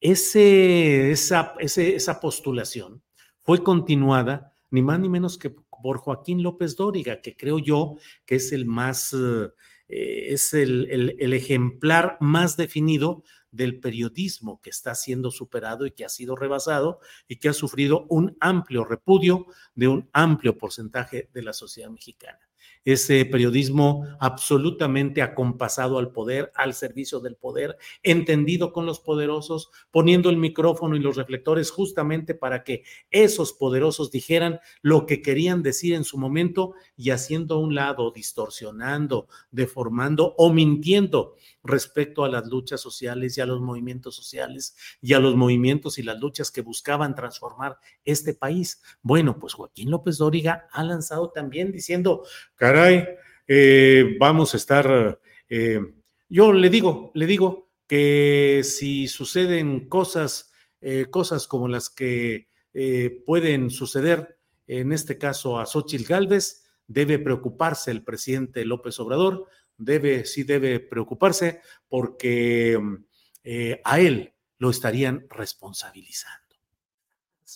No ponemos la versión exacta de lo que dijo por problemas de estos de derechos de autor que luego eh, nos meten en problemas de diversa índole, no solo la desmonetización, pero esa es la postura de Joaquín López Dóriga, decir que el presidente López Obrador debe preocuparse porque de lo que le suceda a Xochitl Gálvez en un clima envenenado y violento, pues que lo podrían, lo podrían responsabilizar, responsabilizar a él. Entonces, creo yo que hay un ánimo bastante sembrado y eso es lo que creo, casi, casi diría yo, que lo que quisiera hoy dejar constancia es de ese término, sembrar. Se está sembrando, se está queriendo sembrar en el ánimo y en el ámbito públicos la idea de que puede haber un atentado, de que puede repetirse lo de Luis Donaldo Colosio. Eh, Raimundo Riva Palacio, que es otro periodista con quien yo tengo serias diferencias respecto a la manera como enfocamos nuestro trabajo y cómo hacemos eh, nuestra tarea periodística, ha publicado hoy una de sus columnas, luego del regreso de vacaciones, y dice, seguramente el presidente no se ha percatado pero en su interés por descarrilar a Xochitl Galvez, debe tener cuidado de cómo lo hace, porque aunque no lo pretenda, López Obrador está creando condiciones para el asesinato de su inesperada adversaria. Seguramente, lo repito porque me parece increíble que se pueda hablar de esa manera sin una sola prueba, solo especulaciones, solo presunciones, solo deseos, solo sembrar desde hoy lo que mañana se quiere cosechar. Dice eh, en otra parte de, este, de esta columna, a Xochitl Gálvez no la cuida nadie, a López Obrador sí, el pueblo bueno, entre comillas, en cuya base social hay simpatizantes de los cárteles de la droga. El presidente dice que no pacta con ellos, pero se imagina ¿Qué sucedería si atentaran contra su adversaria? Eh, Arturo, si podemos regresar al anterior tuit donde habla muy claramente eh, de esto, eh, el anterior, por favor. Ah, bueno, es ese donde dice Riva Palacio, seguramente el presidente no se ha percatado, o sea, el presidente transita inconscientemente, va caminando y creando condiciones, no se percata de ello, es alguien eh, incapacitado mental y políticamente para darse cuenta de lo que sus hechos realizan. Y en su interés de descarrilar a Xochitl, dice, aunque no lo pretenda, está creando condiciones para el asesinato de su inesperada adversaria. Carajo, cuánta fuerza periodística se necesitaría probada, documentada, inequívoca para poder sustentar eso y verdaderamente sería digno de un premio internacional por la valentía de presentar pruebas de que se están creando condiciones para el asesinato de una adversaria inesperada. Lo de inesperada, pues ya es cuestión de discutirlo. El título de la columna es No queremos otro Colosio. Señor Raimundo Riva Palacio y López Dóriga y Pajés, ¿a quién culpan de lo que sucedió con Luis Donaldo Colosio? ¿A Carlos Salinas de Gortari? Se ha, ha habido la voz atrevida que diga, en aquella ocasión, con todo lo que hizo Carlos Salinas de Gortari, se crearon las condiciones para el asesinato de Luis Donaldo Colosio Murrieta?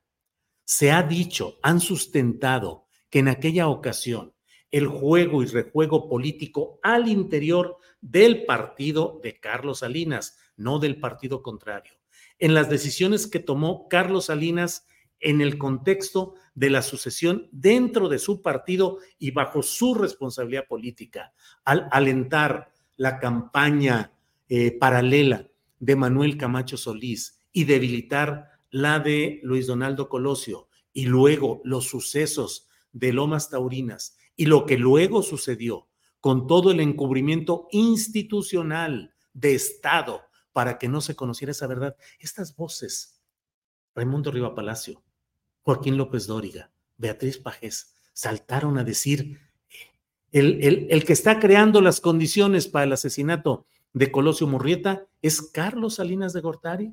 ¿Lo dijeron después?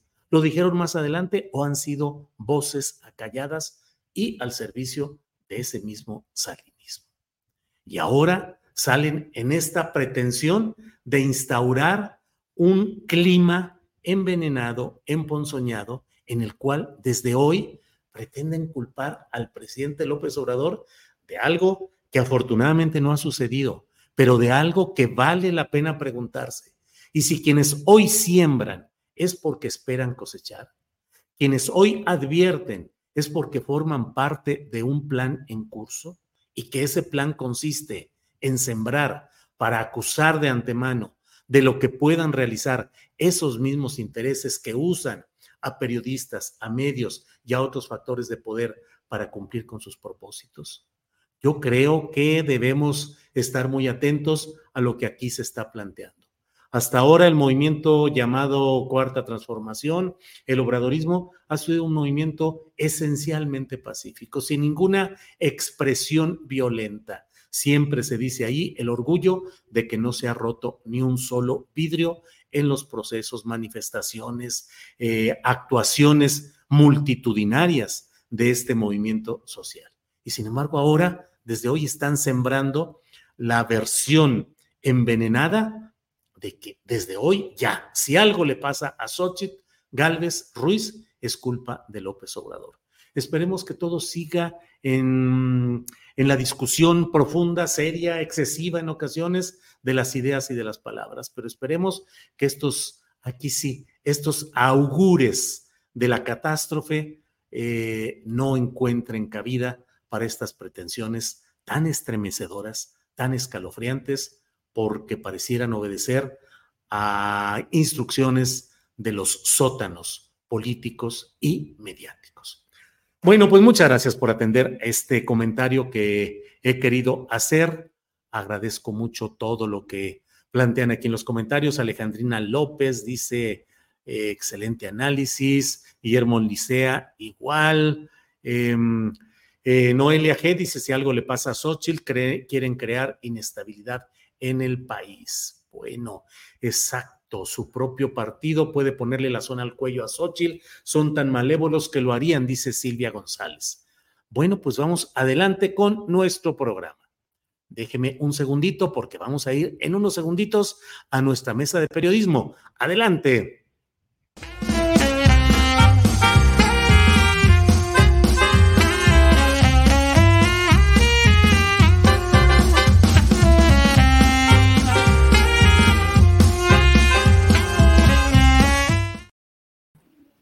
Bien, ya estamos aquí en nuestra mesa de periodismo y por tanto saludo con mucho gusto a Jorge Meléndez Preciado. Jorge, saludos.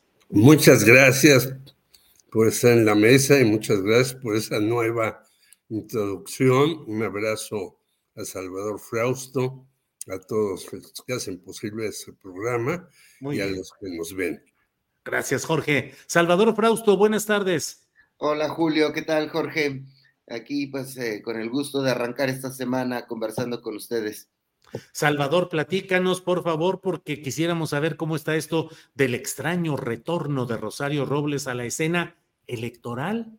Tuvo una reunión con ustedes en Café Milenio, platicaron y bueno, le preguntaron si regresaba a la escena electoral y dijo que bueno, que lo va a considerar y todo esto, pero ¿cómo ves esta? Es que me estoy acordando de una telenovela que era El extraño retorno de eh, Rosa Salazar, o no me acuerdo cómo se llamaba, pero ¿cómo ves este tema del retorno de Rosario Robles, Salvador? Sí, el, extraño retorno de Diana Salazar. Diana Salazar. ¡Vámonos! Que veas, Jorge, aquí andamos telenoveleros. ¿Qué tal? Don Salvador Frausto, sí. Preciso. La vi completa. De eso, yo, yo me acordaba. ¿Eres telenovelero, Salvador? Claro, sí, sí, sí. En esa, está bien, está tuve bien. mi época. Está bien. Claro, claro. Este, pues sí, qué, buen, qué buena eh, memoria de recordar esa, esa telenovela. Este, bueno, pues eh, sí, Rosario ha estado dando algunas entrevistas. eh, eh, nos dio a nosotros esta conversación en Café Milenio y me llama la atención dos asuntos que, que, que menciona. Uno, pues que está próximo a salir su, su libro eh, con las memorias recientes de, los, de la época en la cárcel y de otros eventos políticos. eh, aparentemente hablará en este, en este libro, aunque no da detalles. Un documental eh, que comenta, no dio los nombres de quienes lo, lo están haciendo, dice que son unos jóvenes que prepararon un, un, un documental sobre su vida política y, eh, y, curiosamente, pues dice que salen estos productos hacia diciembre, enero, eh, y pues empatan con las épocas electorales, ¿no? Es decir, dice que se está esperando a, los tiempos electorales eh, que marca el INE para poder decir eh, a qué tipo de puestos va a aspirar o qué tipo de posiciones va a querer jugar en la en esta sucesión presidencial, pero sí llama la atención que de, no es una eh, eh, política improvisada, es una señora experimentada en los terrenos de la política. Entonces sí podemos hablar de un regreso de, de, de Rosario Robles a la política nacional y eh, dice que ha platicado con la gente del frente, es decir, con el PAN PRI-PRD, pero a mí los tiempos me suenan a que a lo mejor también eh, podría haber eh, estado en conversaciones con el movimiento ciudadano, habrá que esperar. Lo cierto es que pues está eh, preparándose, tiene spots, se le ve encarrilada con proyectos, este proyecto de ayudar a las eh, mujeres en prisión o a las personas en prisión a salir a partir de, conversaciones que ha tenido con, según nos, eh, dice, con, con abogados. Eh, y entonces, bueno, pues está ahí este personaje que pasó pues un buen tiempo en la cárcel y que no se le pudo comprobar algo, pero pues sí es una antiobradorista más que puede estar jugando ya sea con el Frente o sea con el Movimiento Ciudadano, Julio eh, Jorge. Bien, Salvador, gracias. Eh, Jorge Meléndez, ¿qué opinas de esta nueva telenovela, El extraño retorno de Rosario Robles Berlanga? Pues eh, no es tan extraño, en efecto. Qué bueno que les dio esa eh, conversación en Café Milenio, pero yo he visto una larguísima conversación que le dio Adela Micha. Y yo, decepción eh, para mí de Adela Micha, porque además le preguntó sobre el amor de su vida y de su tragedia, Carlos Ahumada, los 500 millones de dólares, bla, bla, bla, y ella no responde nada. Ah, eso sí, insiste en que rezaba el rosario. A lo mejor no es el retorno de Diana Salazar, como bien y puntualmente lo dice Salvador Frausto, si no podemos tener una nueva versión, Rosario reza el rosario. Dice que lo hacía todas las noches para estar con sus compañeras en otras de las actividades, que hacía yoga, meditación, y que leyó 900 libros en, en la cárcel. Y digo, ah, caray, pues le voy a pedir su método de lectura rápida, porque pues este, leyó más de uno por día y a veces a uno no le alcanza, aunque sea un libro que uno quiere leer muy rápido, en hacer eso. Pero en fin, es decir, nos dice muchas, muchas cosas y dice que la famosa estafa maestra, que sí, creo que es gravísimo que en este sexenio, esa famosa estafa maestra, en donde estaban metidos Emilio Cebadúa y Ramón Sosamontes Herrera Moro, entre otros personajes, pero ellos principalmente, pues no se sepa nada ni hayan metido a la cárcel a ninguno de estos tres sujetos, a Rosario, que dice que iba a Guerrero a ver a los que sufrieron un huracán allá, que por cierto no les han terminado de reparar sus viviendas ni sus lugares allá en Guerrero. Entonces, bueno, ella se señala como una víctima más de este eh, sexenio del Obrador. Y luego por ahí vi otro video que mandó un amigo de, del Partido Comunista, en donde en la muerte de una, un compañero nuestro, José Luis El Chelis, el primero en hablar es Ramón Susamontes Herrera Moro. Claro. ¿Y, ¿Y por qué? ante la muerte de un combatiente de izquierda, el primero en hablar es él, y el segundo en hablar es Joel Ortega Juárez, que por cierto es articulista de siempre. Sí. Y yo digo, ah, pues ya no entiendo nada, qué bueno que no fui yo a ese acto. ya no entendemos nada, Jorge, todos ya no entendemos ni qué, ni qué hay.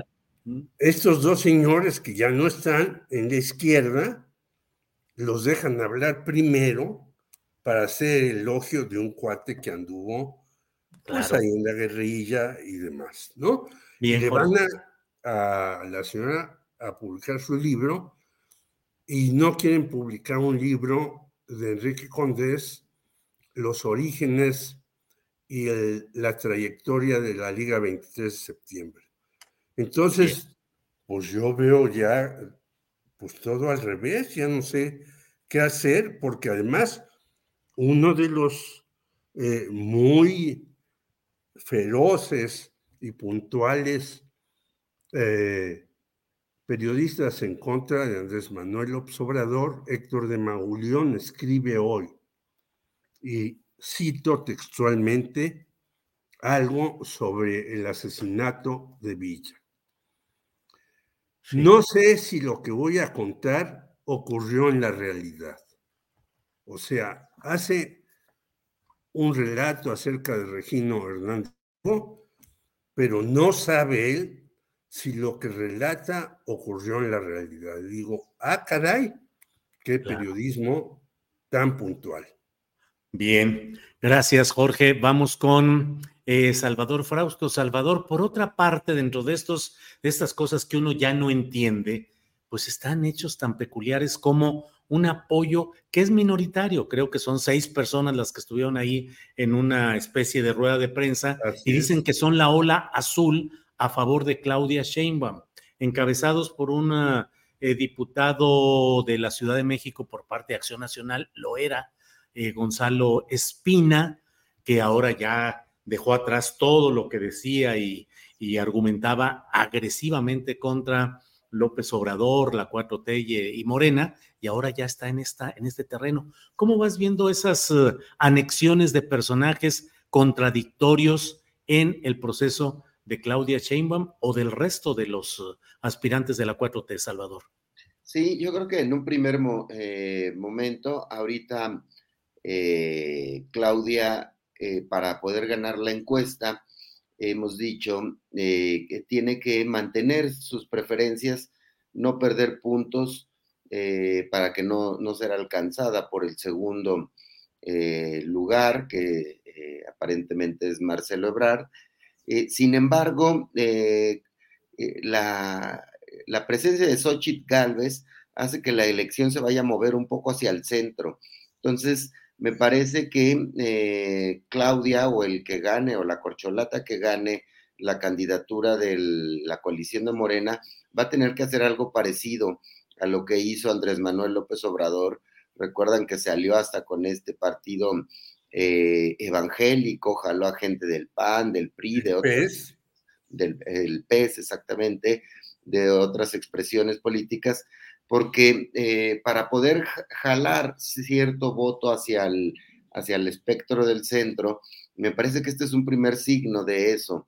Es decir, eh, abrir la, ventana a que haya panistas o, personajes de otros partidos que se vayan sumando al movimiento de, de, Morena va a ser inevitable porque eh, la lucha política va a estar un poco más cerrada de lo que esperaba eh, en un principio el presidente López Obrador y Morena. A mí me parece una expresión de esa, de esa naturaleza y estos panistas que no encuentren cabida, que estén inconformes, pues pueden ir eh, sumándose a la, a la banda de, de, Claudia Sheinbaum. Entonces, eh, el guion ya lo conoce, ya lo escribió López Obrador en la elección de 2018.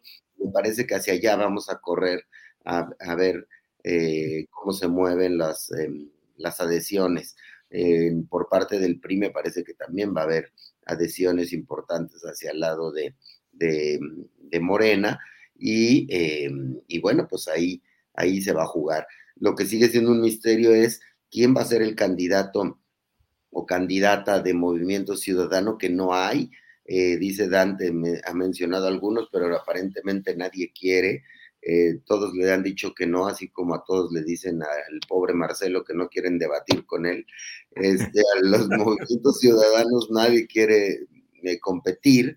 Entonces, em, yo creo que por ahí pueden venir todavía sorpresas, ¿no? Es decir, sí tiene que buscar Movimiento Ciudadano tener su 5 o 10% de, de, votos, ¿no?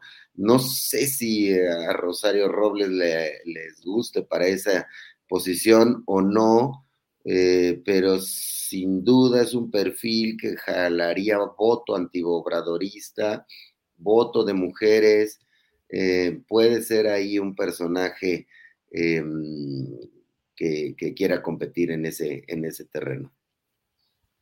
Bien, Gracias, Salvador. Jorge, ha dicho Salvador algo que me llamó mucho la atención. Dice que probablemente la irrupción de Xochitl Galvez con todo el, planteamiento que le acompaña eh, puede hacer que el propio Morena 4T se corra más hacia el centro.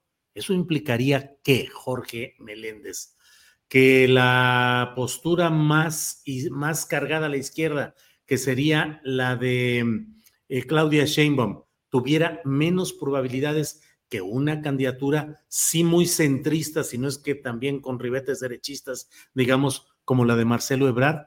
Entrémosle a las especulaciones, Jorge, ¿cómo lo ves? Yo creo que sí, lo que dice Salvador es cierto. Es decir, estamos desde hace meses y quizás años, por hablar de algunos encuestadores, que Claudia va arriba. Algunos ponen 10, otros 5, otros 6, otros 4 y demás. Solo por ahí en uno o dos periódicos, en las portadas dicen que Marcelo va arriba. Pero la inmensa mayoría dicen Claudia es la buena, ¿no?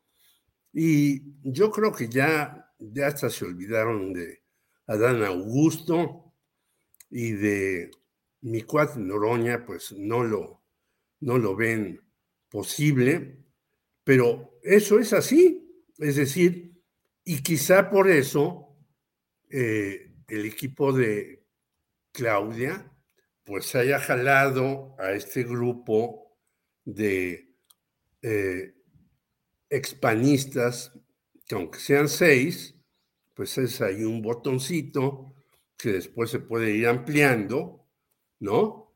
Y entonces hemos visto desde hace tiempo, Marcelo, no nos olvidemos, cuando era candidato fue a un programa de televisión a hacer galletitas. Ayer lo vi bailando con unos cuates. Y en efecto, eh, él quiere debatir, porque, bueno, ya tiene sus programas hechos, este de eh, cuestiones tecnológicas para eh, combatir la inseguridad y demás. Y dice, pues vénganse a debatir quienes quieran. Y la señora Xochitl, que es muy tecnológica, pues ya le sacó. Yo dijo, no, no, no, yo no voy a debatir con Marcelo hasta que las cosas ya estén dadas y demás, como si ella ya fuera la candidata. Es cierto que ha subido, ha desplazado a Santiago Krill, va ya como siete puntos arriba de Santiago Krill, según estas encuestas, pero no es la candidata todavía. Yo creo que aquí hay todavía una serie, perdón por la repetición, de cuestiones por librar. Y si se inscribe la señora Robles, pues quién sabe cómo la reciban sus antiguos amigos o enemigos, desde el PRD hasta los otros. Por lo tanto, en el propio PRI, bueno, ella no tenía buena relación con una amplia gama prista que no era la peñanietista. Había pues enojo de por qué le dan tanto eh, cubrimiento el señor Peña Nieto y eso de Rosario, no te preocupes, yo aquí resuelvo todas las cosas y demás. Y yo creo que vamos a tener jalones muy grandes como los que tú planteabas, sí. en tu bloque anterior de que pues ya ahora el, señor López Obrador pues tiene que a lo mejor ponerle una escolta especial a Xochitl Galvez para que nadie atente contra ella. Entonces, empieza ahora sí ya de manera muy amplia este tipo de cuestiones. Si los documentales y el libro y demás están hasta diciembre de la señora Rosario Robles, yo creo que se van a apresurar. Ya todo está muy apresurado y, se están moviendo por todos lados con cuestiones. Claro, la más cargada a la izquierda por muchas cuestiones que ya se han dicho, sí. a nivel científico y la universidad y todo eso, es eh, eh, la señora Claudia. Claro. Pero fíjate que se están moviendo ya las cosas en la universidad. Claro. Ya hay una serie de artículos en cómo la universidad entra al, al ruedo, porque ya viene el cambio de rector. Bien, vamos. Hay artículos que dicen en la universidad ya se paró todo y solo el 1% entra, y eso está mal, bla, bla, bla, bla. Bien, eh, vamos con Salvador. Salvador, em, dentro de lo que estamos viviendo está también el aspecto de, eh, pues, esta elevación del tono del discurso, de la agresividad política. No hablo de una agresividad extrema, pero va subiendo el tono de los propios actores políticos. Xochitl Gálvez ha ido respondiendo a lo que se dice de ella en la conferencia mañana de prensa y bueno, ahora ha anunciado que va a buscar que López Obrador entre a una lista de, violentadores de mujeres por cuestión de género. Y hoy mismo, lo comentaba yo hace un rato, lo comentaba ahorita también ya Jorge Meléndez, pues hablaba de cómo hay algunas voces que están diciendo que podría haber otro colosio, que podría haber una agresión contra Xochitl Gálvez. ¿Cómo ves esa elevación de la temperatura discursiva y que estemos hablando a estas alturas del riesgo de otro colosio, Salvador? Sí, bueno, pues este. ¿Quién anda por ahí? Mira.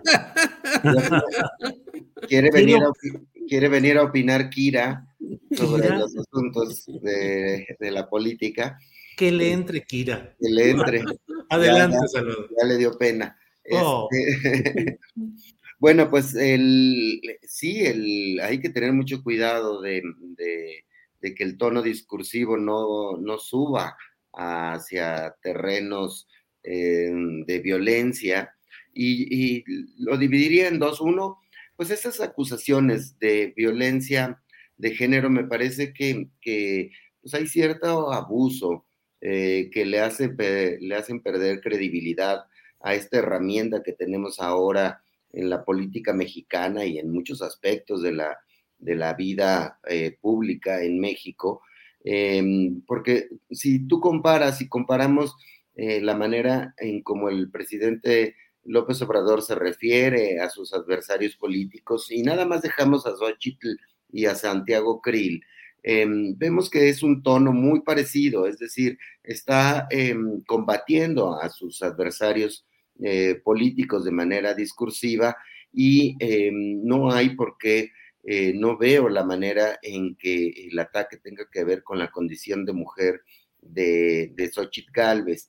Es, decir, es, em, hay que tener mucho cuidado de no abusar de ese tipo de, recursos porque se van desgastando y van perdiendo credibilidad en el, como herramienta para castigar a violentadores em, que pues eh, realmente puedan ser em, eh, peligrosos para la vida pública de nuestro país. Y por otra parte, pues un eh, escenario tipo el 94, pues evidentemente pues hay que tener mucho, mucho cuidado porque eh, pues Xochitl está navegando entre tiburones en algún sentido, eh, y me refiero, les llama Viri Ríos buitres eh, en alguna de sus columnas, es decir, a los dirigentes, a los la gente del PRI y del PAN, sobre todo, que, que la rodean, los empresarios.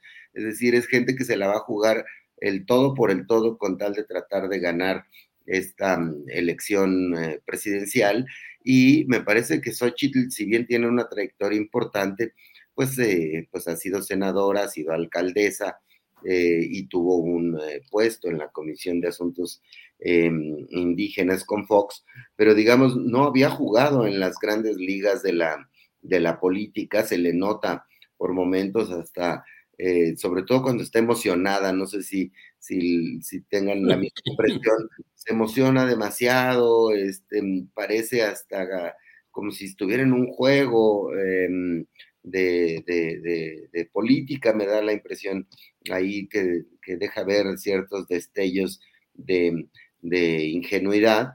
Y bueno, pues este, es muy, muy preocupante que pudiera pasar algún tipo de, violencia que vaya a más. Pero bueno, em, por lo pronto me parece que que no hay tampoco ese, esos, esos niveles y eh, que la contienda pues, está calentando, así es la política, es ruda, es eh, fuerte y se están jugando pues eh, la presidencia de la República y un montón de puestos importantes. Entonces, em, pues bueno, ahí está, ahí esperemos que no, no vaya hacia esos derroteros, ¿no? Bien, Jorge Meléndez, ya para cerrar, eh, por favor, tu opinión sobre este tema de la violencia discursiva y los riesgos, dicen algunos eh, eh, autores de columnas periodísticas, de otro colosio. ¿Qué opinas, Jorge? Pues yo creo que hay que reescuchar tus pláticas con el compañero Buenabad. Esto ya está empezando a tomar un calor increíble, ¿no? Y le están metiendo yo digo, mucho dinero, personajes diversos, porque si tú abres eh, las entrevistas que le han hecho a Rosario Robles, no, hombre, son eh, incontables. Y este, es que yo la conocí y ella me ofreció que fuera su jefe de prensa y yo rechacé. A mí nadie me ha entrevistado, pero lo digo desde aquí y rechacé porque yo no quería entrar en ese juego de ser jefe de prensa de una jefa de gobierno, que no es mi tipo, pero yo creo que esto se está calentando en serio y va a seguir hasta que, bueno, ya tengamos las definiciones que se tienen que dar en los dos lados, ¿no? Que todavía no hay. Y obviamente, fíjate, el movimiento ciudadano, que el señor Dante dijo, no, hay que esperar, o ya también se aceleró. Dante dijo, no, bueno, vamos a discutir esto y lo demás. Quiere decir que hay un México muy caliente por muchas razones, por muchísimas razones. Violencia y todos los demás, desigualdad, que sabemos que son los salud, medicamentos y demás, que son los, los problemas nodales de este país, pero no solamente de este país, del mundo. Acabamos de ver en España como parecía que ya la derecha y ultraderecha tenían ganado la elección y Vox se derrumbó. Y se derrumbó con 14 eh, diputaciones y eso impidió que el Partido Popular pueda tomar las riendas. Entonces, hay en juego muchísimas cosas, no solamente en México, sino en el mundo. Y yo creo que por eso eh, tú has hecho una labor importante en entrevistar a la ultraderecha, a ver qué opina usted de, de Xochitl Galvez. No, pues Xochitl Galvez es un petardo ahí que no tiene mayor proporción. Entonces, esto que antes este, estaba más o menos calmo, y podríamos decir derecha-izquierda, ahora se ha vuelto un revoltijo que hay que ponerle mucha atención en las cosas.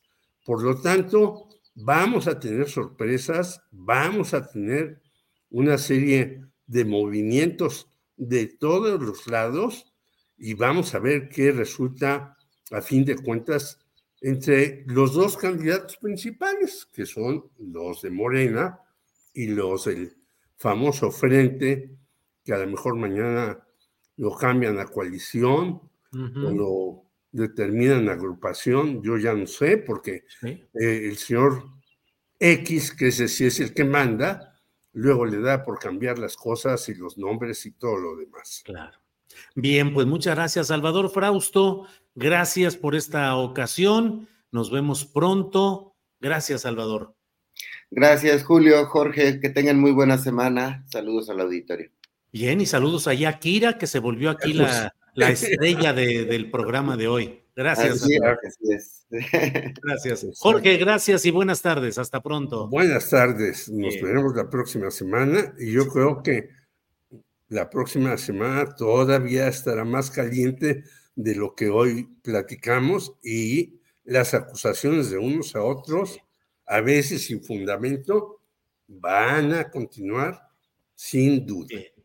Muy bien, muchas gracias a ambos, Jorge Salvador. Hasta pronto, hasta luego, gracias. Hasta luego. Bien, son las 3 de la tarde en punto, las 3 de la tarde en punto. Le comento, ya para cerrar nuestro programa de este día, le comento que eh, Kenia López Rabadán, la legisladora panista, menciona que van a acudir a la Comisión Nacional de Derechos Humanos para exigir que sean protegidos los derechos de la senadora Xochitl Galvez. Y por otra parte, el diputado Alejandro Robles ha denunciado a Santiago Krill Miranda, diputado federal todavía en funciones y presidente de la mesa directiva de San Lázaro, por desvío de recursos públicos. Así andan las cosas en la política nuestra. Y bueno, llega el momento de darle las gracias por habernos acompañado en este programa, por habernos acompañado en la búsqueda de explorar eh, pues los diferentes aspectos, ribetes de la política, de la sociedad, de la economía. Recuerde que a las 5 de la tarde, hoy mismo, está Paco Cruz con sus videocharlas cruzadas. Excelente, analítico, histórico, analiza la historia y las relaciones de poder. Y por otra parte, eh, aquí, lo, aquí lo tenemos ya muy presente, Ángeles Guerrero lo pone. Economía social, no se pierdan el nuevo programa de Claudia Villegas, los lunes y jueves a las 8 de la noche por este canal de Julio Astillero. Así es que 5 de la tarde, Paco Cruz, 8 de la noche, Claudia Villegas. 9 de la noche, videocharlas astilladas. Tenemos mucho eh, de lo cual platicar y seguirnos viendo. Gracias por hoy. Buenas tardes. Hasta pronto.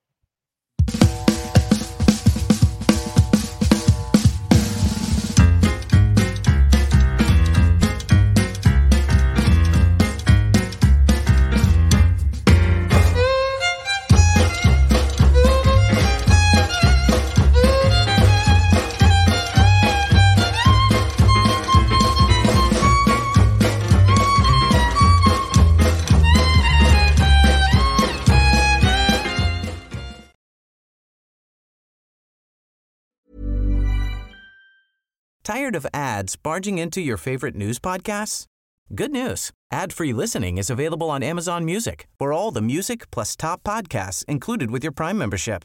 Stay up to date on everything newsworthy by downloading the Amazon Music app for free or go to amazon.com slash news ad free.